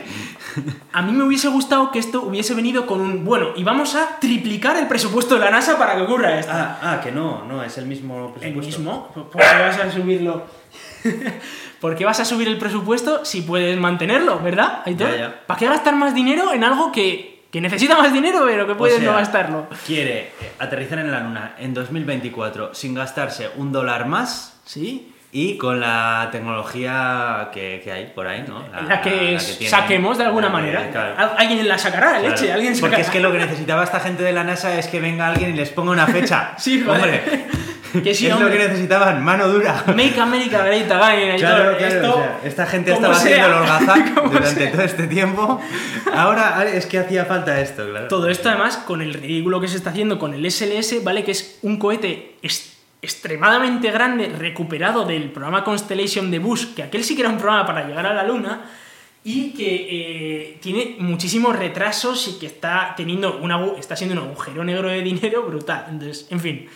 Eh, no sé qué leches van a hacer. Se está hablando incluso de la cancelación de todo el SLS después de haber invertido 12.000 millones de dólares. Igual lo tiran toda la basura.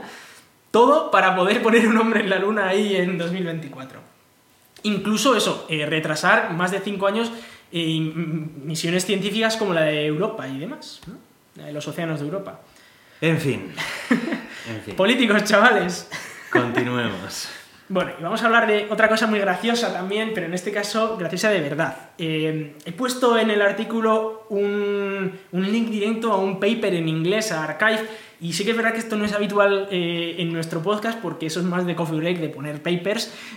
Nosotros aquí eh, normalmente no hablamos de papers, pero es que este me llamó muchísimo la atención. Eh, de hecho, lo, lo, retuiteó Héctor Socas. Y, yo cuando leí el, el nombre ¿no? del, del, artículo, y dije, what the fuck, esto, esto es brutal, ¿no? dice lo siguiente, dice eh, mapeo fotométrico eh, por el telescopio TESS de un planeta terrestre en la zona habitable y detección de nubes, océanos y continentes. ¿Vale? Esto. tierra 2. Claro, es decir, TESS es, eh, un es un telescopio que lanzamos hace unos años y que está buscando planetas extrasolares, ¿vale? De hecho, ya creo que tiene confirmados casi una decena y tiene más de 400 candidatos a planetas lo cual está siendo muy, muy un éxito. Además, la misión, esta de TESS, el objetivo era encontrar estos planetas en estrellas cercanas de manera que se pudieran investigar eh, con telescopios desde la Tierra estos planetas, confirmarlos y además sacar más información, incluso información sobre su atmósfera en algunos casos. ¿no? Eh, lo cual está muy chulo, pero claro, de ahí pasar a un planeta terrestre en la zona habitable y luego detectarle nubes, detectarle continentes, océanos, y esto esto es una idea de olla, ¿vale? Esto, yo cuando lo leí dije, oh Dios mío, si esto es verdad, Demasiado eh, bueno, acabamos de romper el planeta. Luego miré la fecha y dije, 1 de abril. Y dije, uy, ah, espera. 1 de abril. Entonces dije, por si acaso, joder, lo había retuiteado Héctor Socas, dije, igual es serio, ¿no? Abrí el paper y lo primero que lees es 22 páginas de paper y dices, ostras, esto es mucho curro, ¿vale? O sea, no es un paper de una página, ¿vale? Y, joder, y empiezas a leerlo y tal y dices, joder, pues, pues tiene sentido y tal, y empiezan a explicar y tal, cómo lo han hecho y tal. Le llaman, además, le llaman Sol D a este planeta. Eh, Sol es nuestra estrella, y D, eh, pues tú te puedes imaginar que eh, A no existe porque sería la estrella, B es el primer planeta, C el segundo planeta, D el tercer planeta. El tercer planeta de nuestra estrella es la Tierra, ¿no? Entonces ya te voy a empezar a hacer aquí una idea. Y luego comenta en un caso que dice, tiene un periodo rotacional de 0,9972696 días. Y aquí ya fue en plan de, ¿what? Primero, ostras, es casi casi un día terrestre su periodo de, rotación y, ostras, ¿cómo han calculado con tantos decimales esta gente, no? Y, y, luego si lo piensas, claro, el periodo de rotación es el periodo de rotación eh, del planeta, pero para nosotros el día es el periodo de rotación sideral, es decir, no es solo el periodo de rotación eh, del propio planeta, sino también rotar un poco más hasta que el Sol se quede delante tuyo otra vez por el movimiento de traslación de tu planeta. Es decir, que eh, un día de la Tierra es más que una vuelta a la Tierra, ¿vale? Una vuelta a la Tierra se hace en 23 horas 54 minutos más o menos, mientras que un día son 24 horas. Sí. Entonces, eh, si hacías el cálculo, pues efectivamente da que el periodo de rotación de la Tierra es 0,9972696. Estaban hablando de la Tierra. Estaban hablando de en la todo Tierra. momento. En todo momento. Y, bueno, y sigues ahí el, artículo, ¿no? Eh, yo me lo leí muy en diagonal, ¿vale? Pero me hizo, me hizo mucha gracia porque llega un momento en el que sacan las imágenes, ¿vale? De esta presunta Tierra y, claro, tú aquí lo primero que piensas es, bueno, esto será una simulación o algo de lo que piensan, piensan ver de este planeta, porque se ve clarísimamente eh, la Tierra, no sé si tienes ahí Pepe abierto, pero se ve clarísimamente... Sí, un poco, pero voy a volver a ver. Eh, se ve clarísimamente la Tierra rotando y cómo los continentes y tal van rotando, se ve África, se ve América y tal, se ve incluso como, eh, pues hay ratos en los que le da la, oscuridad del Sol y tal, ¿no? Y, bueno, hace todos sus cálculos de albedo y demás. De, sí, es que es la Tierra, lo estoy viendo. Eso es. Y luego, si sigues bajando, eh, ya por la página 11 se ve las, las, nubes, ¿no? Se ve como un mapa muy aproximado de las nubes en la Tierra y ves, pues bueno, que, hay nubes, efectivamente. Y si sigues hacia abajo, más allí, bueno, hacen... El mapa mundo entero. El mapa mundo entero, efectivamente. si sigues más hacia abajo, pues se va viendo cómo hay diferentes eh, nubes en diferentes zonas, eh, cómo los polos tienen poca visibilidad, ¿no? Y tal, bueno, se hacen ahí toda su, todo su lío. Pero lo mejor de todo, Aitor, lo mejor de todo está en la página 20, ¿vale?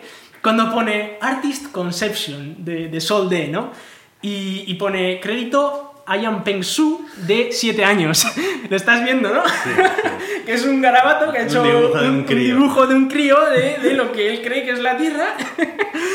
y se ve efectivamente el, el, Artist Conception del niño de 7 años, que debe ser uno de los hijos de, uno de los investigadores de aquí. Pero bueno, yo solo... y bueno, otro detalle también que, han hecho muy bien... Eh, Y es que una de las primeras referencias, ¿no? Eh, porque al principio hablan, ¿no? De que este es un planeta terrestre, localizado a no sé cuántos kilómetros tal, y eh, mencionan a Sagan et al, a Carl Sagan, porque Carl Sagan lo describió así en uno de sus papers. Entonces, es eh, muy llamativo toda la cantidad de cosas. Yo solo espero que estas 22 páginas no se las hayan currado enteras y que sean copias de otros artículos o algo. Para porque... hacer una broma de un día... Claro, es que. Hacer un paper entero. que, aunque sea corto, joder. Para empezar, yo cuando salió el paper, solo con el título, yo dije, a ver, tiene que ser broma porque si no, se, cae el mundo. O sea, a ver, o sea, si hemos descubierto un planeta en otra estrella y hemos visto continentes, océanos y nubes, Dios mío, hay que mandar sondas allí ya, hay que, hay que cambiar todo porque igual estamos ante el primer planeta habitado, ¿no? Eh, fuera del sistema solar. Y por eso me llamó mucho la atención que no había oído nada sobre esto. Era como, qué raro, ¿por qué? ¿Por qué no ha habido nada? tan importante claro, poco sería clarísimamente el hallazgo más importante de nuestra vida y probablemente de la historia de la humanidad. O sea que, claro, que no hubieran dicho nada y claro, luego empecé a leer el artículo y al principio los primeros párrafos, el abstract y tal, dices, joder, pues, pues ostras, igual es verdad, ¿no? Pero luego ya cuando lo lees y, te echas unas risas, ¿no? Eh, bueno, la verdad es que me, me, reí mucho y, me hizo mucha gracia y se lo comenté también a compañeros de trabajo y tal porque fue para, para echar unas buenas risas, pero, pero la verdad es que está muy currada la broma y, bueno, merece la pena que le echéis un vistazo al, al paper eh, porque, porque está muy bien, ¿no? Es, es muy gracioso. Y hablando de descubrimientos ya esta vez más verdaderos, ¿no? Que se van a hacer y es que, bueno, ahora estamos hablando de esto a día 7 de, abril y este día 10 de abril, es decir, este próximo miércoles, se va a mostrar por primera vez una imagen de un agujero negro. Y esto puede ser brutal, porque va a ser la primera vez que vemos un agujero negro de verdad, ¿no? Porque hasta ahora teníamos la foto de Interstellar, pero no es lo mismo. Pregunta, ¿cómo se ve un agujero negro si es negro? O sea... claro, no, no ves el agujero negro como tal, sino que ves la materia que está a su alrededor, ¿no? Porque como un agujero, un agujero negro al final hay que pensar que es como una estrella, ¿vale? Solo que negra, ¿vale? Es un, es un punto gravitatorio en el centro de un sistema estelar y que pues tiene cosas a su alrededor, podría incluso llegar a tener planetas. No los tiene porque, porque las fuerzas de marea son brutales, rompe todo y tal. Bueno, pero ese posible planeta que se hubiera formado, todo ese material se destruye por la fuerza de marea, pero toda esa tierra o esos pedrolos y tal se quedan dando vueltas al agujero negro, porque al fin y al cabo puedes orbitar un agujero negro. Hay mucha radiación, pero puedes dar vueltas a un agujero negro y no tienes por qué caerte hmm. dentro del agujero negro, ¿vale? Eso es un concepto que mucha gente piensa que un agujero negro tú cuando te acercas te absorbe. Y no, no, no. Para nada. Un agujero negro es un punto de, un punto de masa, algo de gravedad. Y entonces tú puedes dar vueltas de la misma manera que la Tierra da vueltas a. Ya, pero si te acercas lo suficiente, la propia gravedad del agujero te, te, va a traer hacia sí mismo. Eh, no, eh, no es exactamente así. El tema es que hay como una región, que se llama el horizonte de sucesos, que una vez eh, te acercas más que eso al agujero negro, ya todas tus trayectorias futuras van a quedarse dentro de, ese dentro de ese horizonte de sucesos. O sea, nunca vas a cruzar el horizonte de sucesos. nunca, nunca. No, no, sí, sí, lo cruzas hacia adentro pero una vez lo cruzas adentro, no significa que de repente te caes para el centro del agujero negro. Tú puedes quedarte dándote vueltas dentro del agujero negro, dentro de ese horizonte describiendo una, una... Sí, se cae en espiral, pero eso es por otra razón. O sea, el tema, lo que quiero explicar aquí es que tú puedes estar dando vueltas dentro del agujero negro, dentro de ese horizonte de sucesos, y la única diferencia con estar fuera es que dentro nunca vas a poder salir fuera. Da igual la energía que tú tengas, que nunca vas a poder salir fuera. Pero sí hacia adentro, quiero decir. Hacia adentro sí. sigue siendo cierta la afirmación de que una vez que te acercas a un agujero negro, si te acercas más allá del horizonte de sucesos, solo vas a ir hacia adentro. Sí, solo vas a ir hacia adentro. No vas a ir hacia atrás.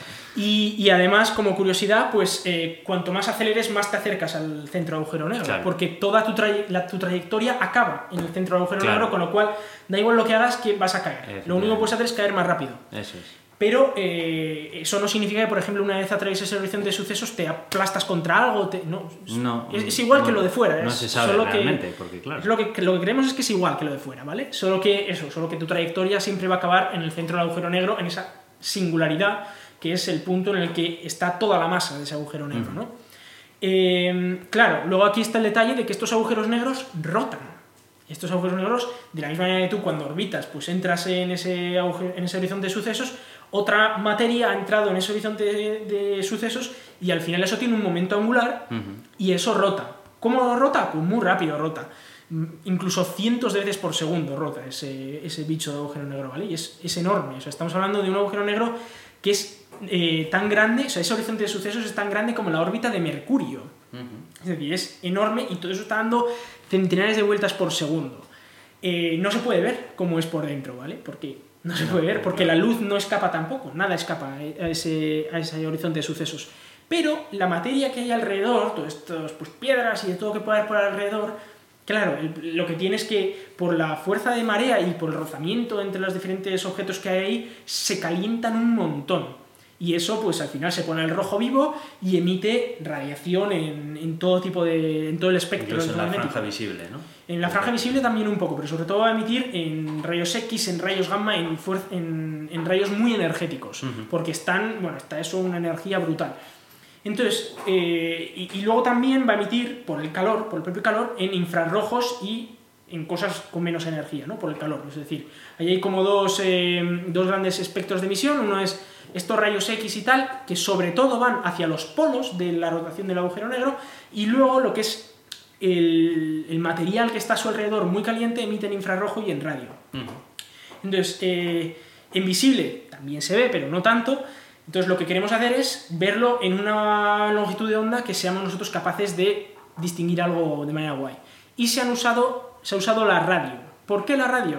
No solo por, por el hecho de que se ve el calor muy bien, sino porque tenemos una capacidad de hacer un telescopio muy grande con, con ondas de radio. Y esto es por la siguiente razón, y es que por mucho que nosotros estamos hablando de que este horizonte de sucesos es como la órbita de Mercurio, está muy lejos, está como a 26.000 años luz, ¿vale?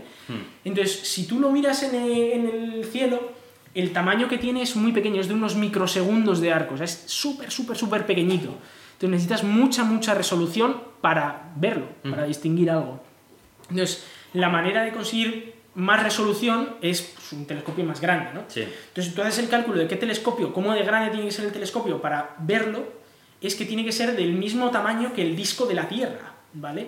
Eh, eso no vamos No, a no, construirlo. no es- claro, no es factible. no, no sale a cuenta, ¿vale? Construir ese, ese telescopio. Y entonces, eh, lo, que, lo que se ha hecho es eh, algo muy chulo, y es lo que se llama interferometría. Eh, como en, en la, o sea, en la Tierra, en diferentes puntos de la Tierra, la luz que emite ese agujero negro, bueno, esa zona cercana al agujero negro, llega en diferentes instantes, lo que se pueden hacer es esas ondas de luz se hacen interferir entre ellas, es decir, pues eh, si una está en, en una amplitud alta, pues le pasas eh, la otra que igual está un poco movida la amplitud, y eso nos hace eh, poder ver más detalles de ese agujero negro, ¿vale? O de ese detalle muy pequeñito, muy pequeñito. Sí, muy es pequeñito. como reconstruir un poco la imagen. Es como reconstruir un poco la imagen. En base a un negativo. En, en base. Tenemos aquí a mi perra ladrando un poco. En base a. a, bueno, al- a las ondas que llegan a diferentes partes de la Tierra. ¿vale? A justo un poquito distinto, a una fase un poco distinta, ¿vale? De, de esa, de esa onda. Eh, eso, cuanto más larga sea la longitud de onda, pues más fácil es diferenciar las fases, pues Sí. porque tienes más tiempo ¿no? para diferenciarlas. Entonces, las ondas de radio, que son una longitud de onda muy grande, permite precisamente hacer una interferometría a esa escala, una escala planetaria. Y eso es lo que han hecho. Han puesto un montón de telescopios a nivel planetario a investigar este, a sacar las diferentes ondas y luego las juntan todos esos datos, un montón de datos, creo que tenían como 60 petabytes de datos, Wow. lo juntan todo y sacan una imagen, ¿vale? Y eso es lo que vamos a ver este día 10. Como curiosidad, claro, nosotros ponemos todos esos telescopios en diferentes partes del mundo y la resolución que alcanzamos es esa que te comentaba que es suficiente como para que en lo que es el horizonte de sucesos ocupe, creo que eran dos o tres píxeles. Tampoco es que sea nada del otro mundo, ¿vale? Pero bueno, dos o tres píxeles. Pero, aunque la resolución sea tan buena, eh, claro, tú, hay dos cosas que necesitas para, para ver una foto. Primero necesitas una buena resolución y segundo necesitas que haya suficiente luz en esa resolución para, Claro. para ver algo. Y eso es algo que no se puede conseguir si no tienes un espejo gigantesco, ¿no? Entonces lo que han hecho es estar observando durante años, durante un par de años más o menos, captando toda esa luz, todo lo que han podido con pequeños telescopios alrededor del mundo, o no tan pequeños, pero aún así pequeños, para luego unir todos esos datos y crear una Hacer imagen. una reconstrucción Eso de la es una reconstrucción. Se pensaba que iba a llegar a finales del año pasado, pero parece ser que ha habido un poco de complicación en, eh, en Es la- que sincronizar todo eso muy entiendo que será muy difícil. Muy, muy complicado. Tenían telescopios en el Polo Sur, tenían telescopios en España, en Hawái, en, Hmm. en Europa, en Asia, en todas partes, pues para ir poco a poco reconstruyendo esa imagen. Y luego lo que han hecho ha sido sumar todo eso, toda esa imagen y sacar una foto. ¿Y qué es lo que podemos ver? Bueno, pues eh, tenemos un. En el artículo que os hemos pasado, tenemos ahí algunos ejemplos de unas reconstrucciones que han hecho con. Pues con simulaciones que, que tenemos de- del agujero negro, ¿no? Entonces lo que se ve, pues tampoco tiene mucho misterio, es como una zona un poco más oscura y luego en uno de los lados de esa zona oscura es más luminoso y el otro lado menos Ya, luminoso. yo creo que hasta este miércoles eh, no. No lo veremos, pero sí que quiero aclarar un poco por qué sería eso así. Y Ujú. es la zona más luminosa es porque ese lateral de- del disco de acreción, que se llama, está girando hacia nosotros, mientras que el otro está girando en la otra dirección. Entonces, por un lado, emite más luz que por el otro. Ya. Pero bueno, habrá que verlo efectivamente dentro de, de tres días, a ver qué es lo que se muestra. Bueno, y ahora vamos a hablar, eh, ya empezamos a hablar un poco también de coches eléctricos, que ya sabes que a mí me mola mucho, pero en esta ocasión vamos a hablar de Mercedes, que esto puede sonar un poco raro, pero es verdad que Daimler o Mercedes eh, están trabajando en, en coches eléctricos. Eh, a mí me intentaron vender uno en el salón del automóvil, me acuerdo, y bueno, eh, parece ser que no es solo un PowerPoint o un prototipo, sino que eh, se van a poner a construir una fábrica de baterías a, a lo Gigafactory ¿no? de, Tesla. Y bueno, va a tener 12.000 metros cuadrados, no es, no es ni mucho menos tan grande como la de Tesla, y se van a gastar mil millones de euros. Además, algo que me gustó mucho y es que va a ser eh, neutra en cuanto a emisiones de, carbono, es decir, que imagino que, que toda la electricidad que consuma será pues por, por renovables o por nuclear o alguna cosa así, ¿no? Eh, energías limpias, digamos. Entonces, eh, pues me parece muy chulo porque uno de los grandes cuellos de botella que están teniendo todas las empresas, eh, las, incluso las históricas, eh, las- los fabricantes históricos de automóviles, es que no son capaces de fabricar suficientes baterías. Ya. Eh, hay, hay baterías muy chulas por ahí, pero si no las puedes sacar en producción al nivel que necesitas para tener suficientes coches, pues eh, no, no va a ser suficiente, no, no vas a conseguir. Bueno, es que de hecho los planes de Daimler en el Salón de Ginebra, cuando dices que te intentaron vender aquel coche, no era ni mucho menos un- un- una presentación de PowerPoint. O sea, según esa Hay un chica, coche, sí, había un según coche esa ahí. chica, ese coche iba a salir en los próximos meses. En- en- ya a la venta, ¿eh? Eh, Me gustaría verlo, no sé, no, te sé decir, pero y ojalá que sea probablemente sea cierto. Yo no creo que una empresa como Mercedes vaya al salón del automóvil diciendo a la gente que eso se va a poder comprar unos meses y que después no sea posible. Otra cosa sea el precio. Eso ya, es Mercedes. Pero el precio, a ver, precio de Mercedes. y además siendo su primer eléctrico será muy caro. o sea, no- no Pero vamos, que, que la chica que estaba ahí ofreciéndonos información, según ella, los planes de Mercedes eran serios. Hmm. Eh, a mí me, me mola, me mola porque es cierto lo que dices, ¿no? Que sí, aquí todos queremos fabricar coches eléctricos, pero ¿qué de las baterías? Porque necesitan baterías, ¿no? Sí, pero es y que siguen siendo cuatro los sobre que fabrican esta, baterías. sobre esta fábrica no empezará a fabricar hasta 2022. Ya. Es decir, que bueno, igual ese coche que van a fabricar pues llegará, pero a saber cómo y con qué baterías, igual Claro, no, eh, con serán baterías de otra baterías igual empresa. Panasonic o algo sí, así, ¿no? sea, no, sí, no sí. van a ser baterías creadas por la propia. Mercedes. Pero si todavía no tienen infraestructura de Sí, sí. fabricación, no, no puede Pero ser. bueno, nada, quería mencionarlo pues para ver que efectivamente en Europa también se están dando pequeños pasos en cuanto Sí, y además me, me gusta que sea una empresa como Daimler porque es una empresa que maneja muchos millones y- Sí. y es una empresa que puede hacer inversiones serias Sí, sí, en este tema. No es una empresa pequeña que esté jugando, sino que cuando una empresa grande como esta se mete en algo, eh, tiene los medios necesarios como para poder llevarlo a buen puerto. Bueno, y no es eh, la única noticia que tenemos sobre baterías de coches eléctricos y es que aunque es verdad que aquí no evitamos mucho poner eh, todas estas eh, noticias de baterías milagrosas, que las hay a punta pala, de baterías que van a cambiar el mundo, pues intentamos limitarlo en, gran medida porque la mayoría de veces suelen ser meros prototipos que no van a ningún lado y no van a salir de ahí, ¿no? Es relativamente fácil conseguir un prototipo, una celda eh, que tenga unas densidades energéticas brutales. Ahora, conseguir poner esa celda en una batería y que esa batería tenga densidades energéticas brutales, que el coste no sea una locura Y que sea segura, ¿no? sea segura y que admita muchos ciclos, que no se sobrecaliente, que tal, porque una celda tú puedes hacerle muchas cosas para que al final mantenga temperaturas, tal, pero claro, ya una vez pones cientos de esas celdas en un coche, eh, eso es mucho más complejo, ¿no? Eh, pero bueno, vamos a hablar de una que parece que está en bastante buenas condiciones y eh, bueno, que hablan, a ver, la noticia también es un poco sensacionalista, ¿no? Porque dice, nueva batería para coches eléctricos que, que promote autonomías de 1000 kilómetros y además con precios más bajos que los actuales. Eh, bueno, estamos hablando de una batería que lograría alcanzar eh, un kilovatio hora de energía por kilogramo.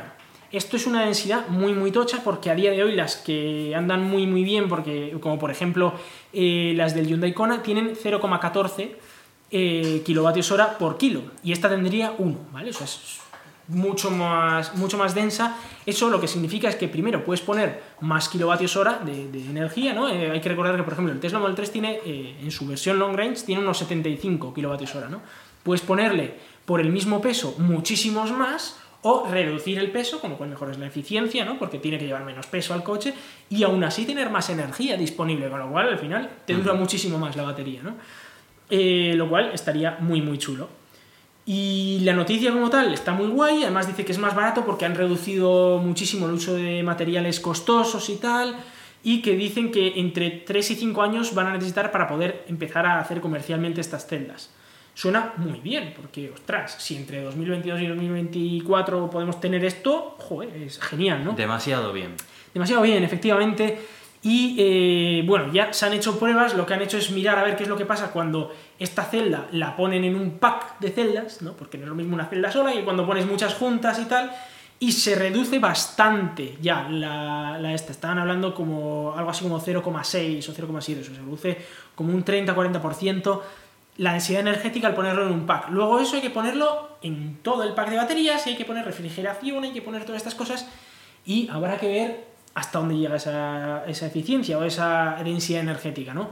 En cualquier caso, eh, está bastante chulo eh, y sí que si consiguen sacar la producción va a mejorar muchísimo la densidad energética de las baterías. ¿Cuánto? Pues igual lo multiplica por 2 o por 3. No creo que tanto como por 7 o por 8 como habla aquí, pero bueno, por 2 o por 3. Pero sería brutal, o sea, sería impresionante porque multiplicar por 2 o por 3 la densidad energética significa multiplicar por 5 igual la autonomía, ojo, ¿eh? O sea, es algo muy chulo. Pero esto puede ocurrir como otras veces que se han sacado baterías que tienen estas capacidades, bueno, no tantas, pero, o sea, no, tanta capacidad, pero muy cerca de esta capacidad, y el problema que tienen es que luego lo van a producir en masa y no pueden. Es decir, que una cosa es en el, el prototipo de laboratorio que tardas una semana en hacer la celda, igual, pero luego cuando tienes que hacer 10.000 celdas por, hora, pues eh, igual no puedes, ¿no? Y ahí es, eh, ahí es donde está el, el detallito que que no es tan, tan fácil de, llevar a cabo, ¿no? Pero bueno, habrá que ver a ver cómo se desarrolla. En cualquier caso, en cinco años volveremos a, hablar de ella igual. Sí, sí, veremos, veremos a ver. Em, yo quería comentarte también una noticia que, que, viene a decir, ¿no? Pues que el gobierno de Japón, pues que cree que el futuro de la movilidad ecológica no solamente se centra en los coches eléctricos, sino también eh, en los coches de hidrógeno. ¿no? Eh, viene a decir bueno, pues que hay, hay, ayudas para coches de hidrógeno y que, bueno, pues que sí que existen algunos modelos como el Toyota Mirai, que, bueno, pues plantean un vehículo que funciona con combustible de hidrógeno y, bueno, pues el combustible de hidrógeno, eh, una de la, lo único que produce es agua, o sea, no, no, no resulta ni en, ni en gases contaminantes ni en nada por el estilo. Otra de las ventajas que tiene también es que se puede repostar de la misma manera que un coche de gasolina, no necesitas tener el coche ahí cargando durante una hora, media hora o lo que sea como un coche eléctrico. Y bueno, pues en principio todo esto suena muy bien, ¿no? Porque también el hidrógeno es eh, muy abundante en el planeta Tierra, entonces no supone tampoco un problema para extraerlo. Y bueno, pues yo me pregunto si realmente, pues esto puede ser una opción, ¿no? Esto yo me lo pregunto hasta el punto en el que empieza a ver los precios de los coches. Ya no es solamente que haya todavía menos modelos de coches de hidrógeno que los que existen eléctricos, que no es que haya demasiados, sino que además los precios que alcanzan estos vehículos, estos vehículos, aún con muchas de las subvenciones que ofrece el gobierno de Japón, eh, pues viene a ser como unos 50.000 dólares aproximadamente o, algunos modelos pues incluso más todavía, ¿no? Em, yo la verdad es que mm, soy un poco escéptico con respecto a lo del tema del hidrógeno. Yo esto lo he traído para comentarlo contigo, que sé que estás un poco más metido en el tema de la movilidad ecológica y quiero saber un poco cuáles son realmente los problemas que tiene esta tecnología y si realmente es una opción o el coche eléctrico le gana por goleada a este tipo de tecnología, pues por muchos otros motivos, ¿no?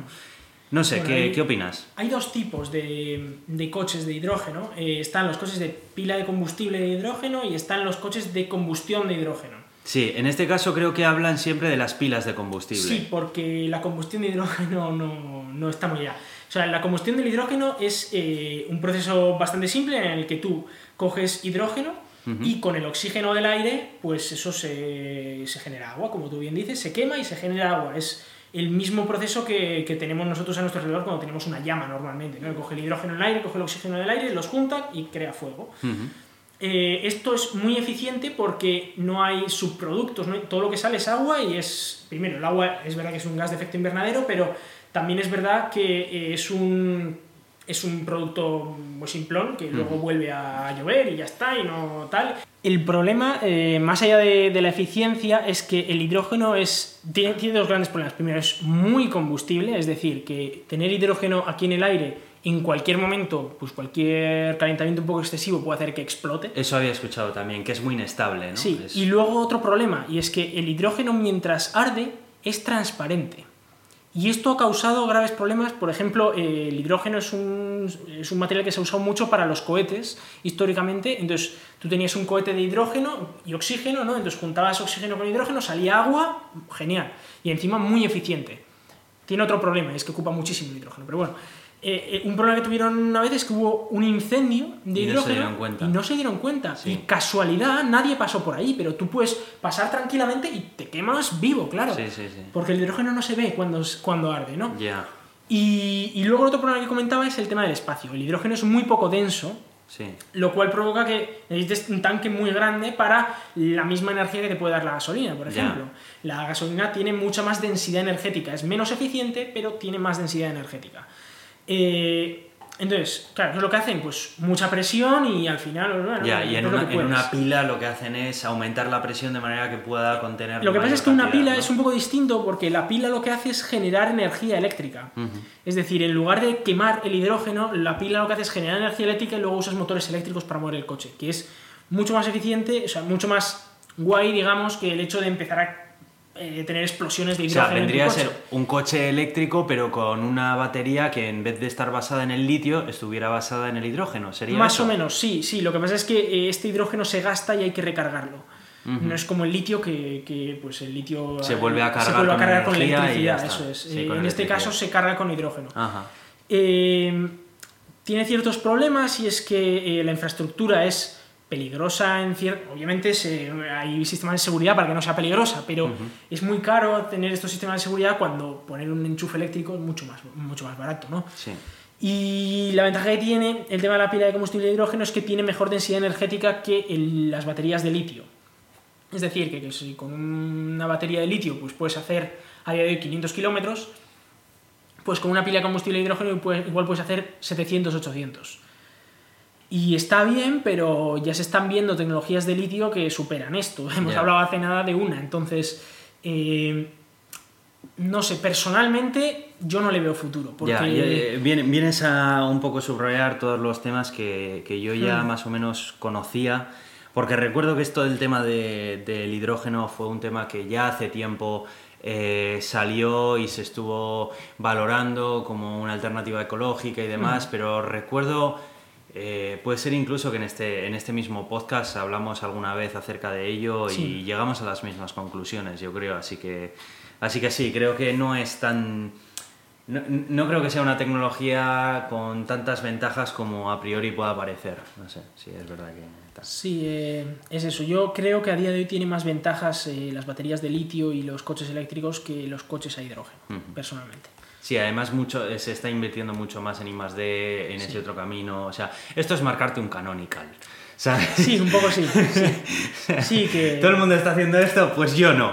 Yo voy a hacer esto porque, porque sí. Bueno, y no le veo, no le veo tanto sentido. O sea, no... Es que no le veo. A día de hoy, yo me gustaría evitar un, mo- un motor térmico en el que esté, habi- esté habiendo explosiones, que vuelvas a tener todos los problemas también esto, o en el caso de la pila de hidrógeno, el tener esta infraestructura de hidrógeno y tal, que. es que un escape de hidrógeno es muy peligroso, ¿eh? es muy, Ya, muy peligroso.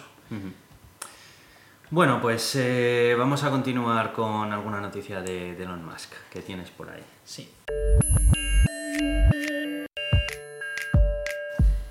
Eh, se nos está haciendo un poco largo el podcast, pero vamos a intentar ser Vamos rápidos. a intentar cerrar esto. Y eh, quiero comentar un par de cosillas de, de Tesla y es que, bueno, eh, la, noticia más chula que ha salido es que eh, han anunciado que va a haber un anuncio, esto ya es muy típico en la industria, eh, el próximo 22 de eh, el próximo 22 de abril.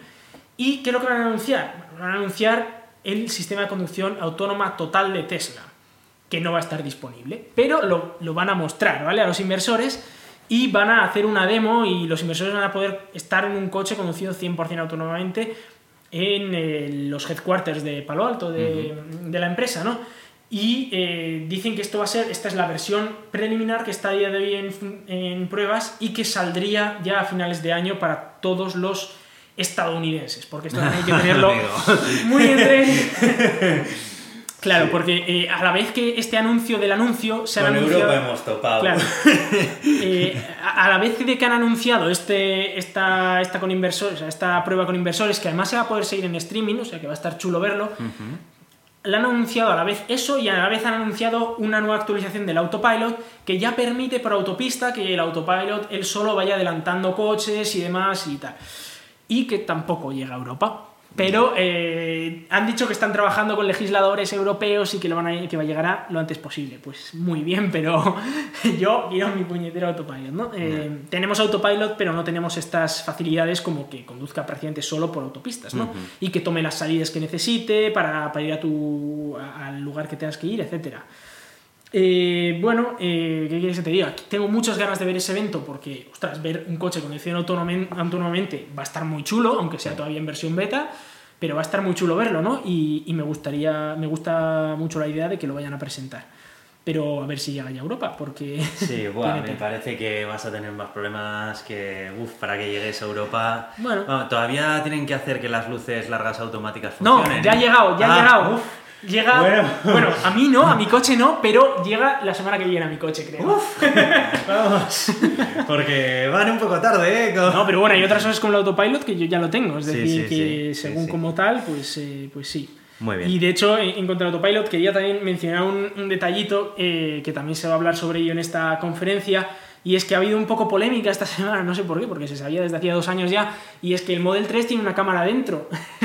Eh, en el retro, al lado del retrovisor tiene una camarita que está apuntando hacia adentro y que no está activa, ¿no? Y ha habido mucho, mucha polémica sobre esto porque hay gente que no lo sabía. Eh, luego he visto artículos que eran lamentables que hablaban de que Tesla permite poner una, o sea, cerrar esa cámara. No, bueno, tú si quieres poner un celo, pero vamos, o sea, Sí, sí. me refiero que no, no está ahí tal. Y, bueno, ¿y para qué era esa cámara? ¿no? Pues ya lo ha explicado Elon Musk y ha dicho que va a ser primero para el Sentry Mode, para, para este modo en el que, en el que protege ¿no? el, el coche y tal, pues por si alguien te entra dentro o alguien está por ahí, pues para grabarle.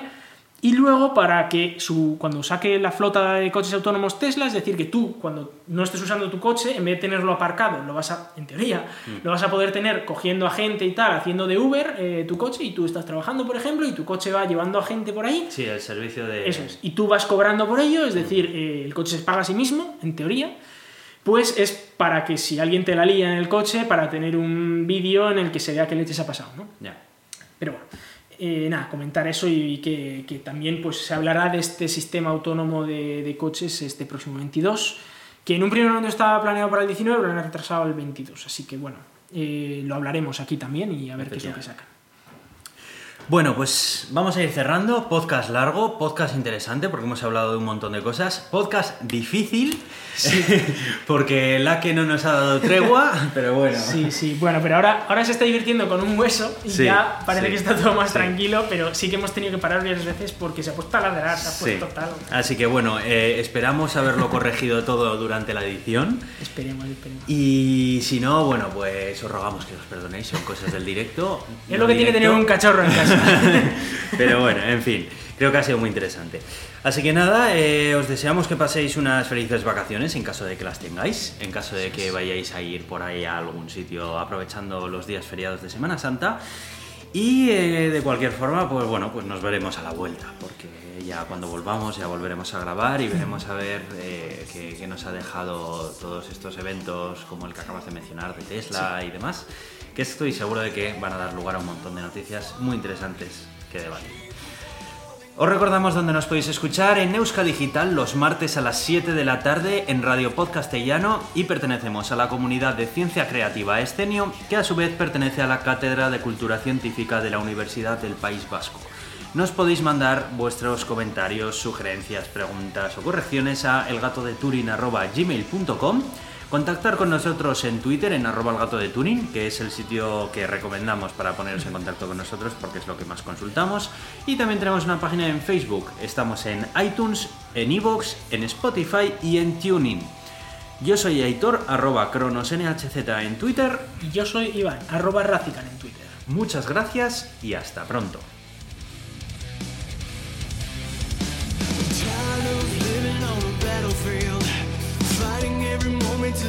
Erase it all. Seems like I'm always on the defense, doesn't matter